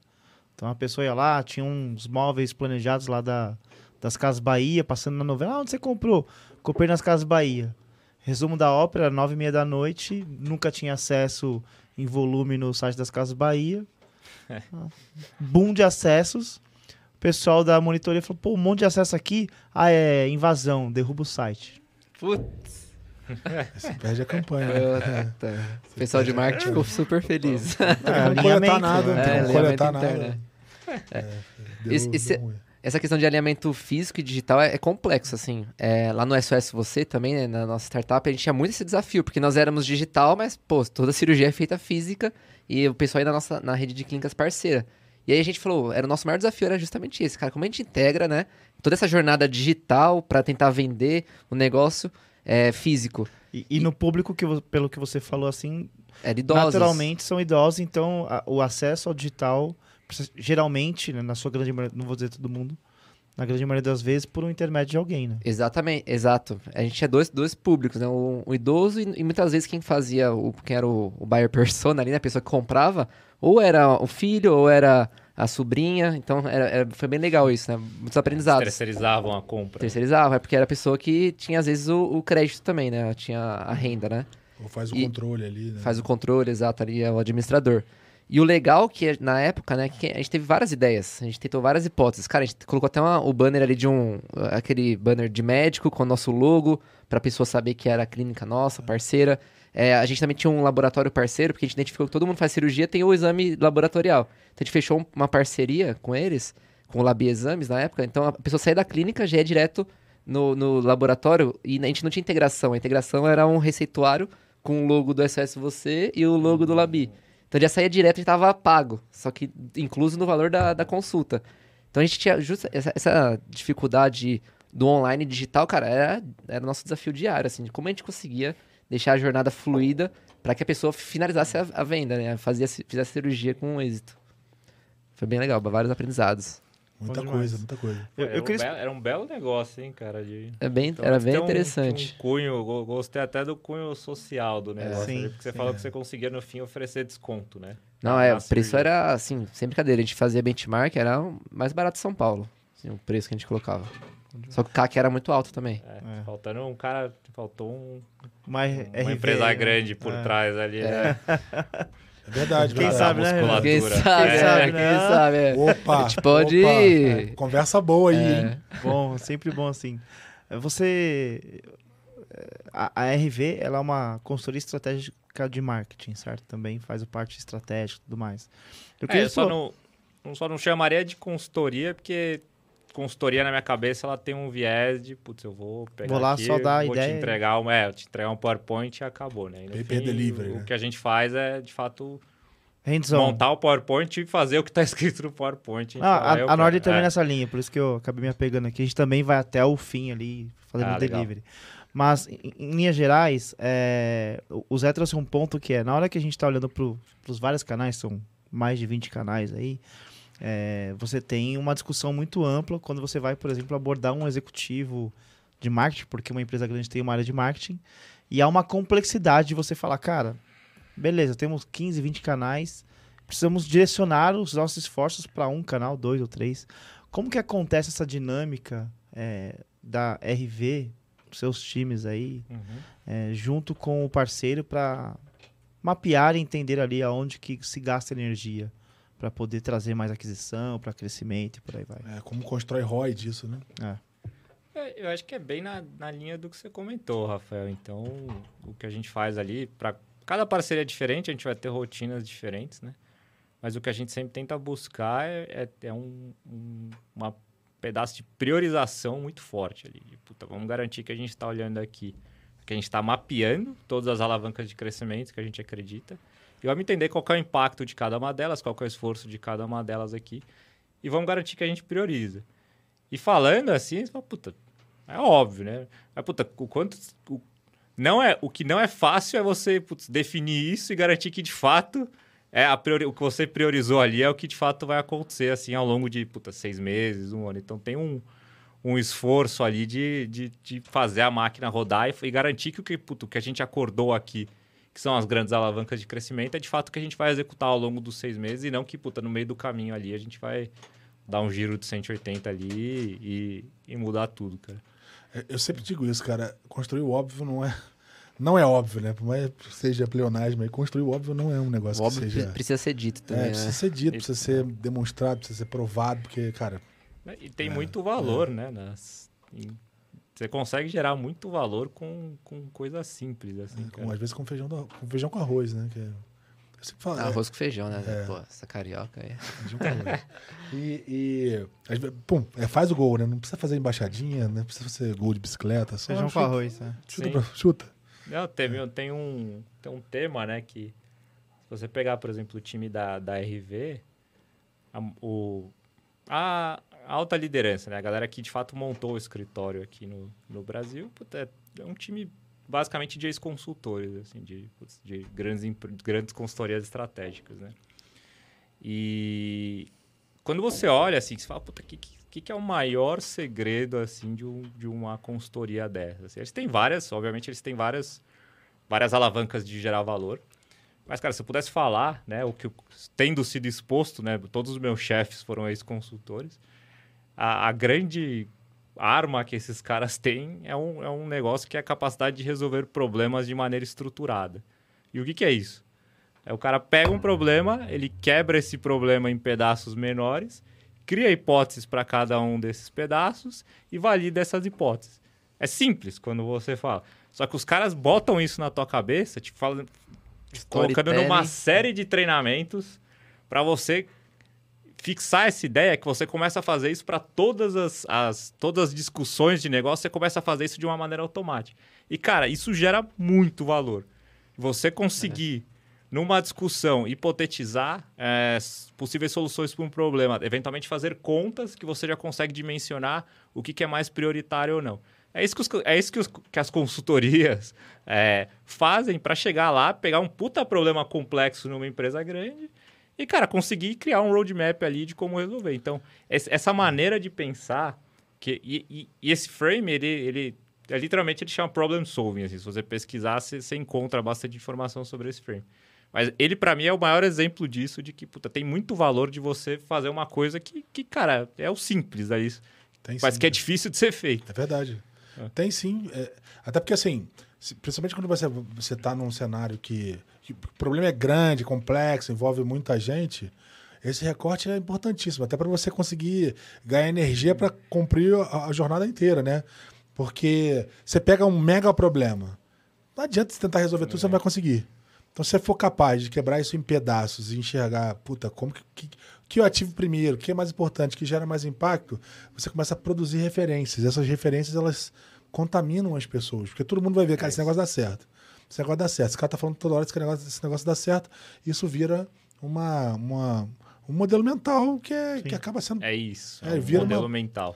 é, você poleniza, de certa forma, né? E, e complementando, o que as grandes consultorias têm por trás também é um, um arcabouço de várias hipóteses que foram validadas, que funcionaram ou não, que fundamenta aquela, aquela lógica.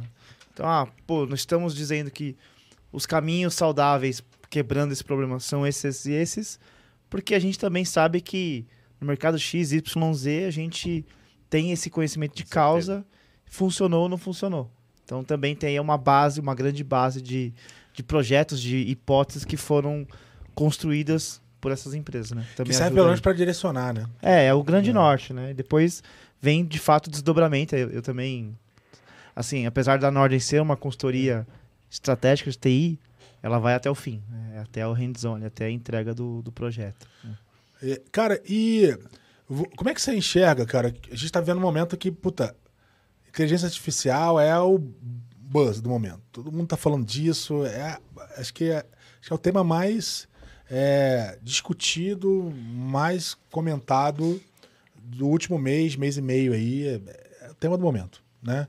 Como é que você enxerga que, que a inteligência artificial soma, agrega, acelera o, o processo de aquisição de cliente, o processo de, de gerenciamento de tráfego, etc. Como é que, como é que você enxerga que, que, que, que AI soma uhum. nessa.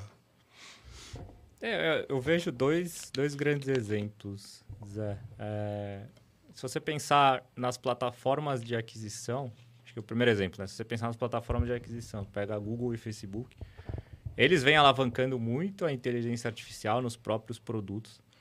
É, para otimização de campanhas, né? Então, o Google tem ali o Performance Max, o Facebook tem o Advantage Plus, que são basicamente campanhas que, que, que, o Google te fala assim, cara, só me fala quanto que você, o que, que você é uma conversão para você, o quanto que você quer gastar. De resto, eu toco Deixa aqui. Pai, né? eu escolho, eu escolho o canal, eu, puta, eu escolho o melhor texto, eu escolho o melhor criativo.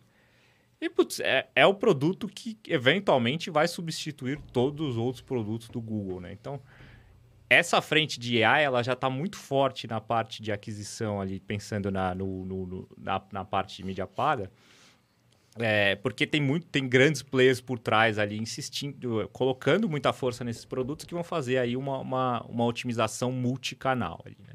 Então acho que esse é um, esse é um, é um ponto em que a, a inteligência artificial ajuda. O segundo ponto para mim, quando eu penso em, em, em jornadas, né, é que você consegue criar, por exemplo, jornadas conversacionais né? É... Muito otimizadas para cada tipo de perfil de cliente. Então, Hiperpersonalização. É exatamente isso. Então, puta, exemplos de coisas que a gente está testando, é... e aí coisas que a gente está testando lá fora. É... A gente está testando jornadas justamente de conversa em que a gente vai fazer algum tipo de oferta de crédito para um cliente a partir de, de coletar algumas informações ali.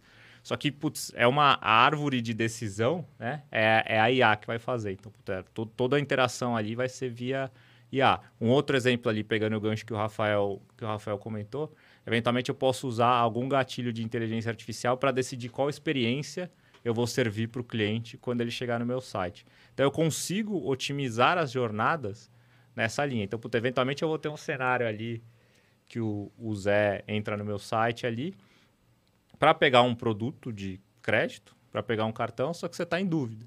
E aí, cara, eu vou colocar ali um bot para conversar com você. Só que esse bot, ele de fato vai estar tá por trás disso, vai ter uma IA, que ele vai te fazer uma série de perguntas, vai fazer hipóteses a partir das suas perguntas e, cara, então vai te dar a melhor oferta possível ali naquele momento e tirar quaisquer outras dúvidas que você tenha, né? Então, esse é um exemplo tangível, que é, que é, um, que é um pouco de onde a gente quer chegar, de como a gente poderia usar a IA num, num fluxo de aquisição.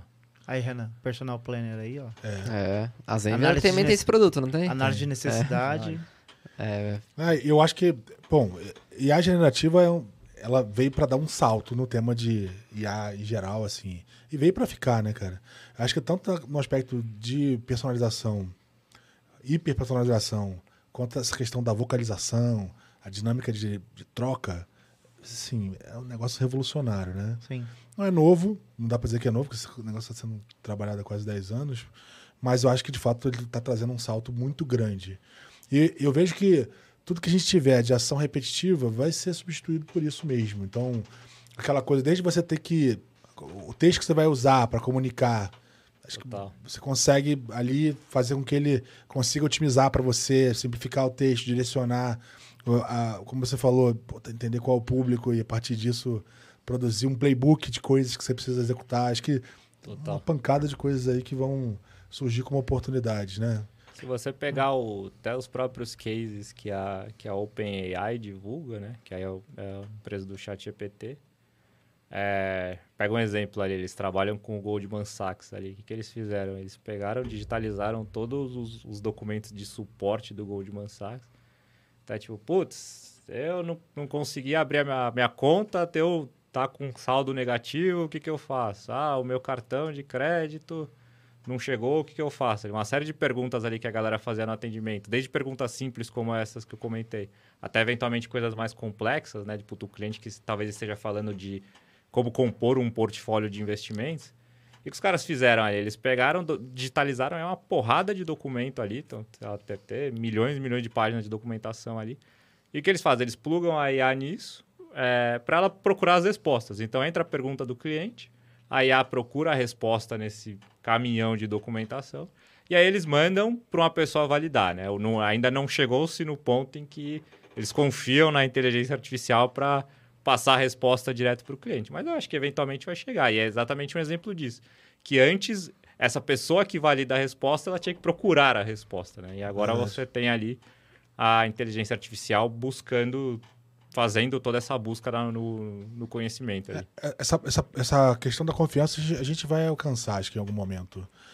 Ainda tem uma preocupação muito grande quanto à alucinação, né? Que é, ainda tem muito isso da, do LLM alucinar né? e tudo mais. Mas, cara, eu acho que tem uma revolução, tanto a produção de conteúdo quanto qualquer aspecto que está relacionado à troca de informação, conteúdo, etc. Né? Um aspecto muito... É, sem dúvida, eu vejo assim, é, a, a IA, ela passará por vários estágios. Eu vejo que tem o estágio do, do da, da curiosidade ali que a gente passou e está entendendo que ela serve para no passado a gente tinha no passado presente é, ela sendo utilizada ali para URA, para um chatbot básico e por aí vai. E agora ela tem mais inteligência e essa inteligência ela está muito focada nesse estágio é, que vão acontecer nos próximos anos, que é a eficiência operacional. Então, na linha do que você trouxe, é tudo que é processo repetitivo, que ele não, não carece de um acolhimento humano, isso de fato é, será eliminado. Então você terá ali, eh, tem, tem até estimativas de números de que pelo menos uma pessoa terá um robô, é um robô, Cada eu digo, um, um, um, um assistente, né? É. Acho que até os próximos, até 2029, ou seja, tá próximo, né? Com cinco anos e pouquinho aí, todo mundo terá um assistente e todo mundo é, é, é como se fosse a, a datilografia dos anos 80, né? Todo mundo terá ali alguma coisa para eficiência. Então eu vejo assim, tudo que busca eficiência, é, a IA vai resolver nesse primeiro estágio. E aí ela vai evoluir e, ah, consequentemente. maturidade, né? É, ela vai gerar maturidade e, consequentemente, outras ações da jornada elas também serão eliminadas. É. Só não elimina o fator humano, né? O fato da, do acolhimento humano. É, eu gosto bastante da sua abordagem, que é em relação às ondas, né? Essa primeira onda que você falou é justamente isso, cara. É, é muito fácil, é muito legal, né? Só que, por exemplo, na, na, geração de conteúdo, cara, é muito fácil. Todo mundo consegue criar um conteúdo ali baseado no IA. Só que a segunda onda, qual que é? Todo mundo gerando conteúdo abundantemente, então vai virar uma. Já, todo mundo já recebe spam à vontade hoje. Imagina quando isso for definido é. por todos. A segunda onda é justamente isso, cara. Ninguém vai mais querer ter acesso a tanto conteúdo. Aí a dinâmica vai mudar. Pô, eu só vou querer ter conteúdo do produto piloto. Não quero ter conteúdo de outras, de outras fontes. Então a dinâmica vai mudar. Exemplo também geração de código de desenvolvedor. Sim. Cara, hoje eu consigo codar através do no-code. Mais pra frente, qualquer pessoa, porque eu sou super usuário, eu tenho minimamente conhecimento. Só que daqui pra frente, cara, qualquer um vai conseguir gerar um código. Cara, vai começar a gerar muito código, cara, tanto código que vai ter tanta ineficiência que aí vai, vai, vai ter que voltar atrás para é, ver isso, o custo de cloud. Isso. Que vai ter tanto código gerado com ineficiência que, cara, vai precisar dar uma reduzida. Então é a nova dinâmica, que eu acho que vai ser essa segunda, terceira onda da IA, que vai começar a ditar as novas regras de Tem como um hype cycle aí que a gente vai precisar entender como é que é, ele vai ser. A primeira onda é legal, mas também é. tem o, as contas partidas, é, né? Essa primeira onda gerou um ranço na galera porque muita gente perdeu a mão, acabou digitalizando o problema. Você tinha lá uma URA, aí eu coloco lá alguém para falar, né, que imita um, um ser humano, mas no final se resolve com o ser humano. Então ali Cara, você não resolveu o problema real. Então, gerou-se um ranço ali. Mas agora, a gente percebe que o negócio evoluiu absurdamente. Vem, vem evoluindo, né? São 10 anos aí verdade. de projeto. Exemplo da, da OpenAI. São 10 anos de projeto. Então, agora vem com força, dados inclusive dado a proporção da evolução tecnológica para poder potencializar o uso, né? É, é, isso aí. IA é complexo. Gente, É, teve uns. fala aí. um- acho que um, um exemplo legal pensando nesse, nesses temas de ciclos até, né? Que teve. É engraçado ver que teve muitas empresas que. Bom, não sei se muitas, né? Mas hou- houve empresas que poderiam ter se aproveitado muito mais desse hype e que acabaram ficando para trás, assim, né, nessa parte específica de, de inteligência artificial. E acho que um, um exemplo que eu acho bem interessante é um exemplo da, da Alexa, né? Da, da Amazon. É, o- que- tanto a Alexa quanto o, o assistente do Google. é. quando eles. Eu, eu tava lendo uns, uns, uns relatórios de que, putz, a, a, a Amazon fez, um, fez um, uma demissão grande, principalmente lá nos Estados Unidos. E, putz, as áreas mais afetadas ali no, no primeiro momento eram justamente a área desses assistentes pessoais. E por quê? Porque era um produto que a, a, a empresa não conseguia rentabilizar. Assim, as pessoas não usavam o produto para nada, além de, putz, eu quero saber que oração, eu quero que você me coloque um timer aqui ou me coloque um despertador. Ou toca uma música do, do meu cantor, né? É exatamente isso. As- a- o que, que, a Ama- o que, que era a visão original da Amazon? Era, puta, eventualmente eu vou usar o meu assistente para pedir comida para mim, para fazer uma compra. E aí eu Uhum. coleto um, um, um, um fee de, de serviço em relação a isso. Só que as pessoas não usam. Por quê? Porque, cara, se você tenta conversar um pouco com a Alexa, ela erra muito, assim. É divertido no começo, mas focaram muito no front. Exato. E aí, puta, se você pensa, cara, se eles tivessem criado uma inteligência igual a que a gente tem hoje, conversacional no, no chat GPT e colocado na Alexa antes, talvez aquela visão, né, que eles tinham no, no, no passado de que, puta, eu vou usar a Alexa para tudo, é, virasse realidade, né? Obviamente eles podem fazer isso ainda, né? Mas eu acho que é, que é um exemplo que, que, que mostra que, de fato, que algumas empresas poderiam ter aproveitado muito mais esse, É verdade. esse ciclo, cara. Verdade. A Siri, por exemplo, nesta versão nova, ela tá muito melhor. Muito É. melhor mesmo. É que a Siri tem uma arquitetura mais fechada, né? É. No caso do assistente virtual, é que, é que você tem de fato uma perda do assistente, eu digo, fora do, do, do artefato aqui do telefone, né? Que é o caso do, do da, da Alexa e do assistente do Google, que são os mais usados, né? Uhum. Eu acho que eles realmente perderam o bonde até agora. Não, não É, quer dizer que eles não é. consigam recuperar, mas Sim. até a agora. Amazon lançou, né? é, até Semana- agora eles são um cavalinho que tá na- lá na, na zona do, do- de rebaixamento. Muito bem. gente, incrível. Foi sensacional o papo, mas a gente, incrivelmente, daqui a duas horas, cara. Quase duas horas, né? A gente. Eu te falei que o papo Sim. rolava e que tinha conteúdo para discutir duas horas, né, cara? Cara, impressionante, né? Foi um papo sensacional. Então, fazendo aqui a rodada final, é, eu queria que cada um dividisse aí como é que. Se a, se a gente conseguiu atender as expectativas, se de fato o conteúdo estava de acordo com o que a gente esperava. Enfim, Rafa, conta aí pra gente. Sensacional para mim, é sempre o MBA que a gente tem aqui no nosso podcast. É, a gente é- é de tecnologia, eu, Renan, o Zé, a gente sempre focou muito na construção do produto e a gente aprendeu com o tempo que não dá para a gente banalizar o marketing, o crescimento e focar nas ações para poder potencializar aquilo que se constrói. Então tem que ter um equilíbrio entre o, o, o esforço que você gasta para construir a- até quando você acha que vale, vale a pena você é, dar o próximo passo na construção versus quanto vale você investir no marketing.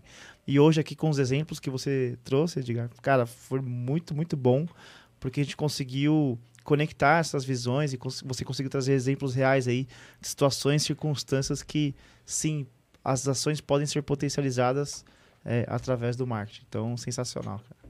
Renanzinho, Sensacional. Eu acho que complementando o que o Rafa disse, que falou bastante sobre o papo de hoje, cara, é, ele trouxe a visão de marketing atrelado a dados, acho que é a visão de crescimento mesmo, né, cara? Que não é só você fazer propaganda ali, pôr dinheiro no Google e que vai trazer resultado. Não, você tem que ter uma estratégia por trás, tem que pensar né, na jornada e tudo mais, para conseguir de fato gerar resultado. Então, papo sensacional, agradecer novamente Oh, por ter topado aqui. Acho que é isso. boa. Edgar, obrigado pela tua presença aqui. De fato, foi um aprendizado tremendo. A gente conseguiu percorrer todo o conteúdo previsto. A gente, cara, eu acho que foi de fato o MBA, a gente conseguiu passar de forma prática, que é um negócio que a gente prega muito, preza por isso. E acho que para quem teve a oportunidade de assistir, quem quiser assistir, vai ter aí uma, de fato, uma visão prática e clara de como aplicar essas práticas. E aí agora, eu acho que seria interessante você contar para aquele cara de casa que tá ali pensando, puta, como é que eu faço para começar? O que, que você daria de dica para quem tá querendo entrar, olhando para o Edgar que estava lá, saindo da universidade e tá querendo entrar no mercado de marketing digital, entrar no mercado de growth, atualizando o termo, né? É, o que, que você daria de dica para esse cara? E conta como as pessoas te encontram, é, enfim, é, faz a tua despedida aí. Boa. É, bom, primeiro queria agradecer aí, né, Rafael, Zé, pelo, pelo convite aqui, pelas, pelas palavras aí. Super legal mesmo a conversa. É, de fato, as duas horas passaram muito rápido, assim, né? Então, você não percebe aqui quando você está você tá engajado na conversa. É, em relação ao ponto que você comentou, Zé, acho que, para quem está querendo se colocar nessa, nessa, nessa, nessa área de trabalho aqui, trabalhar com growth, eu acho que, cara, tem um, tem um elemento super importante da pessoa, cara, tá confortável com, com a parte de números, é, de, puta, a pessoa garantir que ela desenvolve um, um raciocínio analítico ali, porque tem, tem, tem muita, muito, do, do trabalho, da análise em si, é puta, você conseguir ali olhar para grandes quantidades de informação e conseguir extrair um, dois insights ali daquilo, né? E, e cara, eu acho que esse é o principal, assim, porque o resto, eu quando eu comecei, né, eu, eu trabalhava em obra, eu saí da obra para operar campanhas de Google e foi assim, puta, nunca vi esse negócio na vida, mas vamos aprender. Eu acho que se você tiver vontade de aprender, né, é isso aí você, você vai longe, assim. Então, putz, tenha, tenha essa, essa, essa mente, mente aberta para aprender que você vai, você vai conseguir se dar bem, ou no mercado, no mercado de growth, ou até qualquer caminho que você queira seguir na vida aí. Boa! Como que as pessoas te encontram? Ah, se quiserem me encontrar no, no Instagram é Edgar Paixão, tudo junto. É, então, me sigam aí se, se, alguém quiser mandar uma mensagem, entrar em LinkedIn contato, tirar tem? alguma dúvida. LinkedIn é Edgar Paixão também. Boa. Legal. Para aquele cara que se interessou no, no, no, na oferta da Red Ventures, como é que ele encontra? Cara, ele pode entrar direto via o nosso site ali. Ali vai ter as informações de contato. Aí, se ele entrar em contato com a gente ali, a gente conversa. Boa. Mais uma vez, obrigado, Edgar. Foi Uhul. excelente. Boa. Boa. Valeu. Valeu.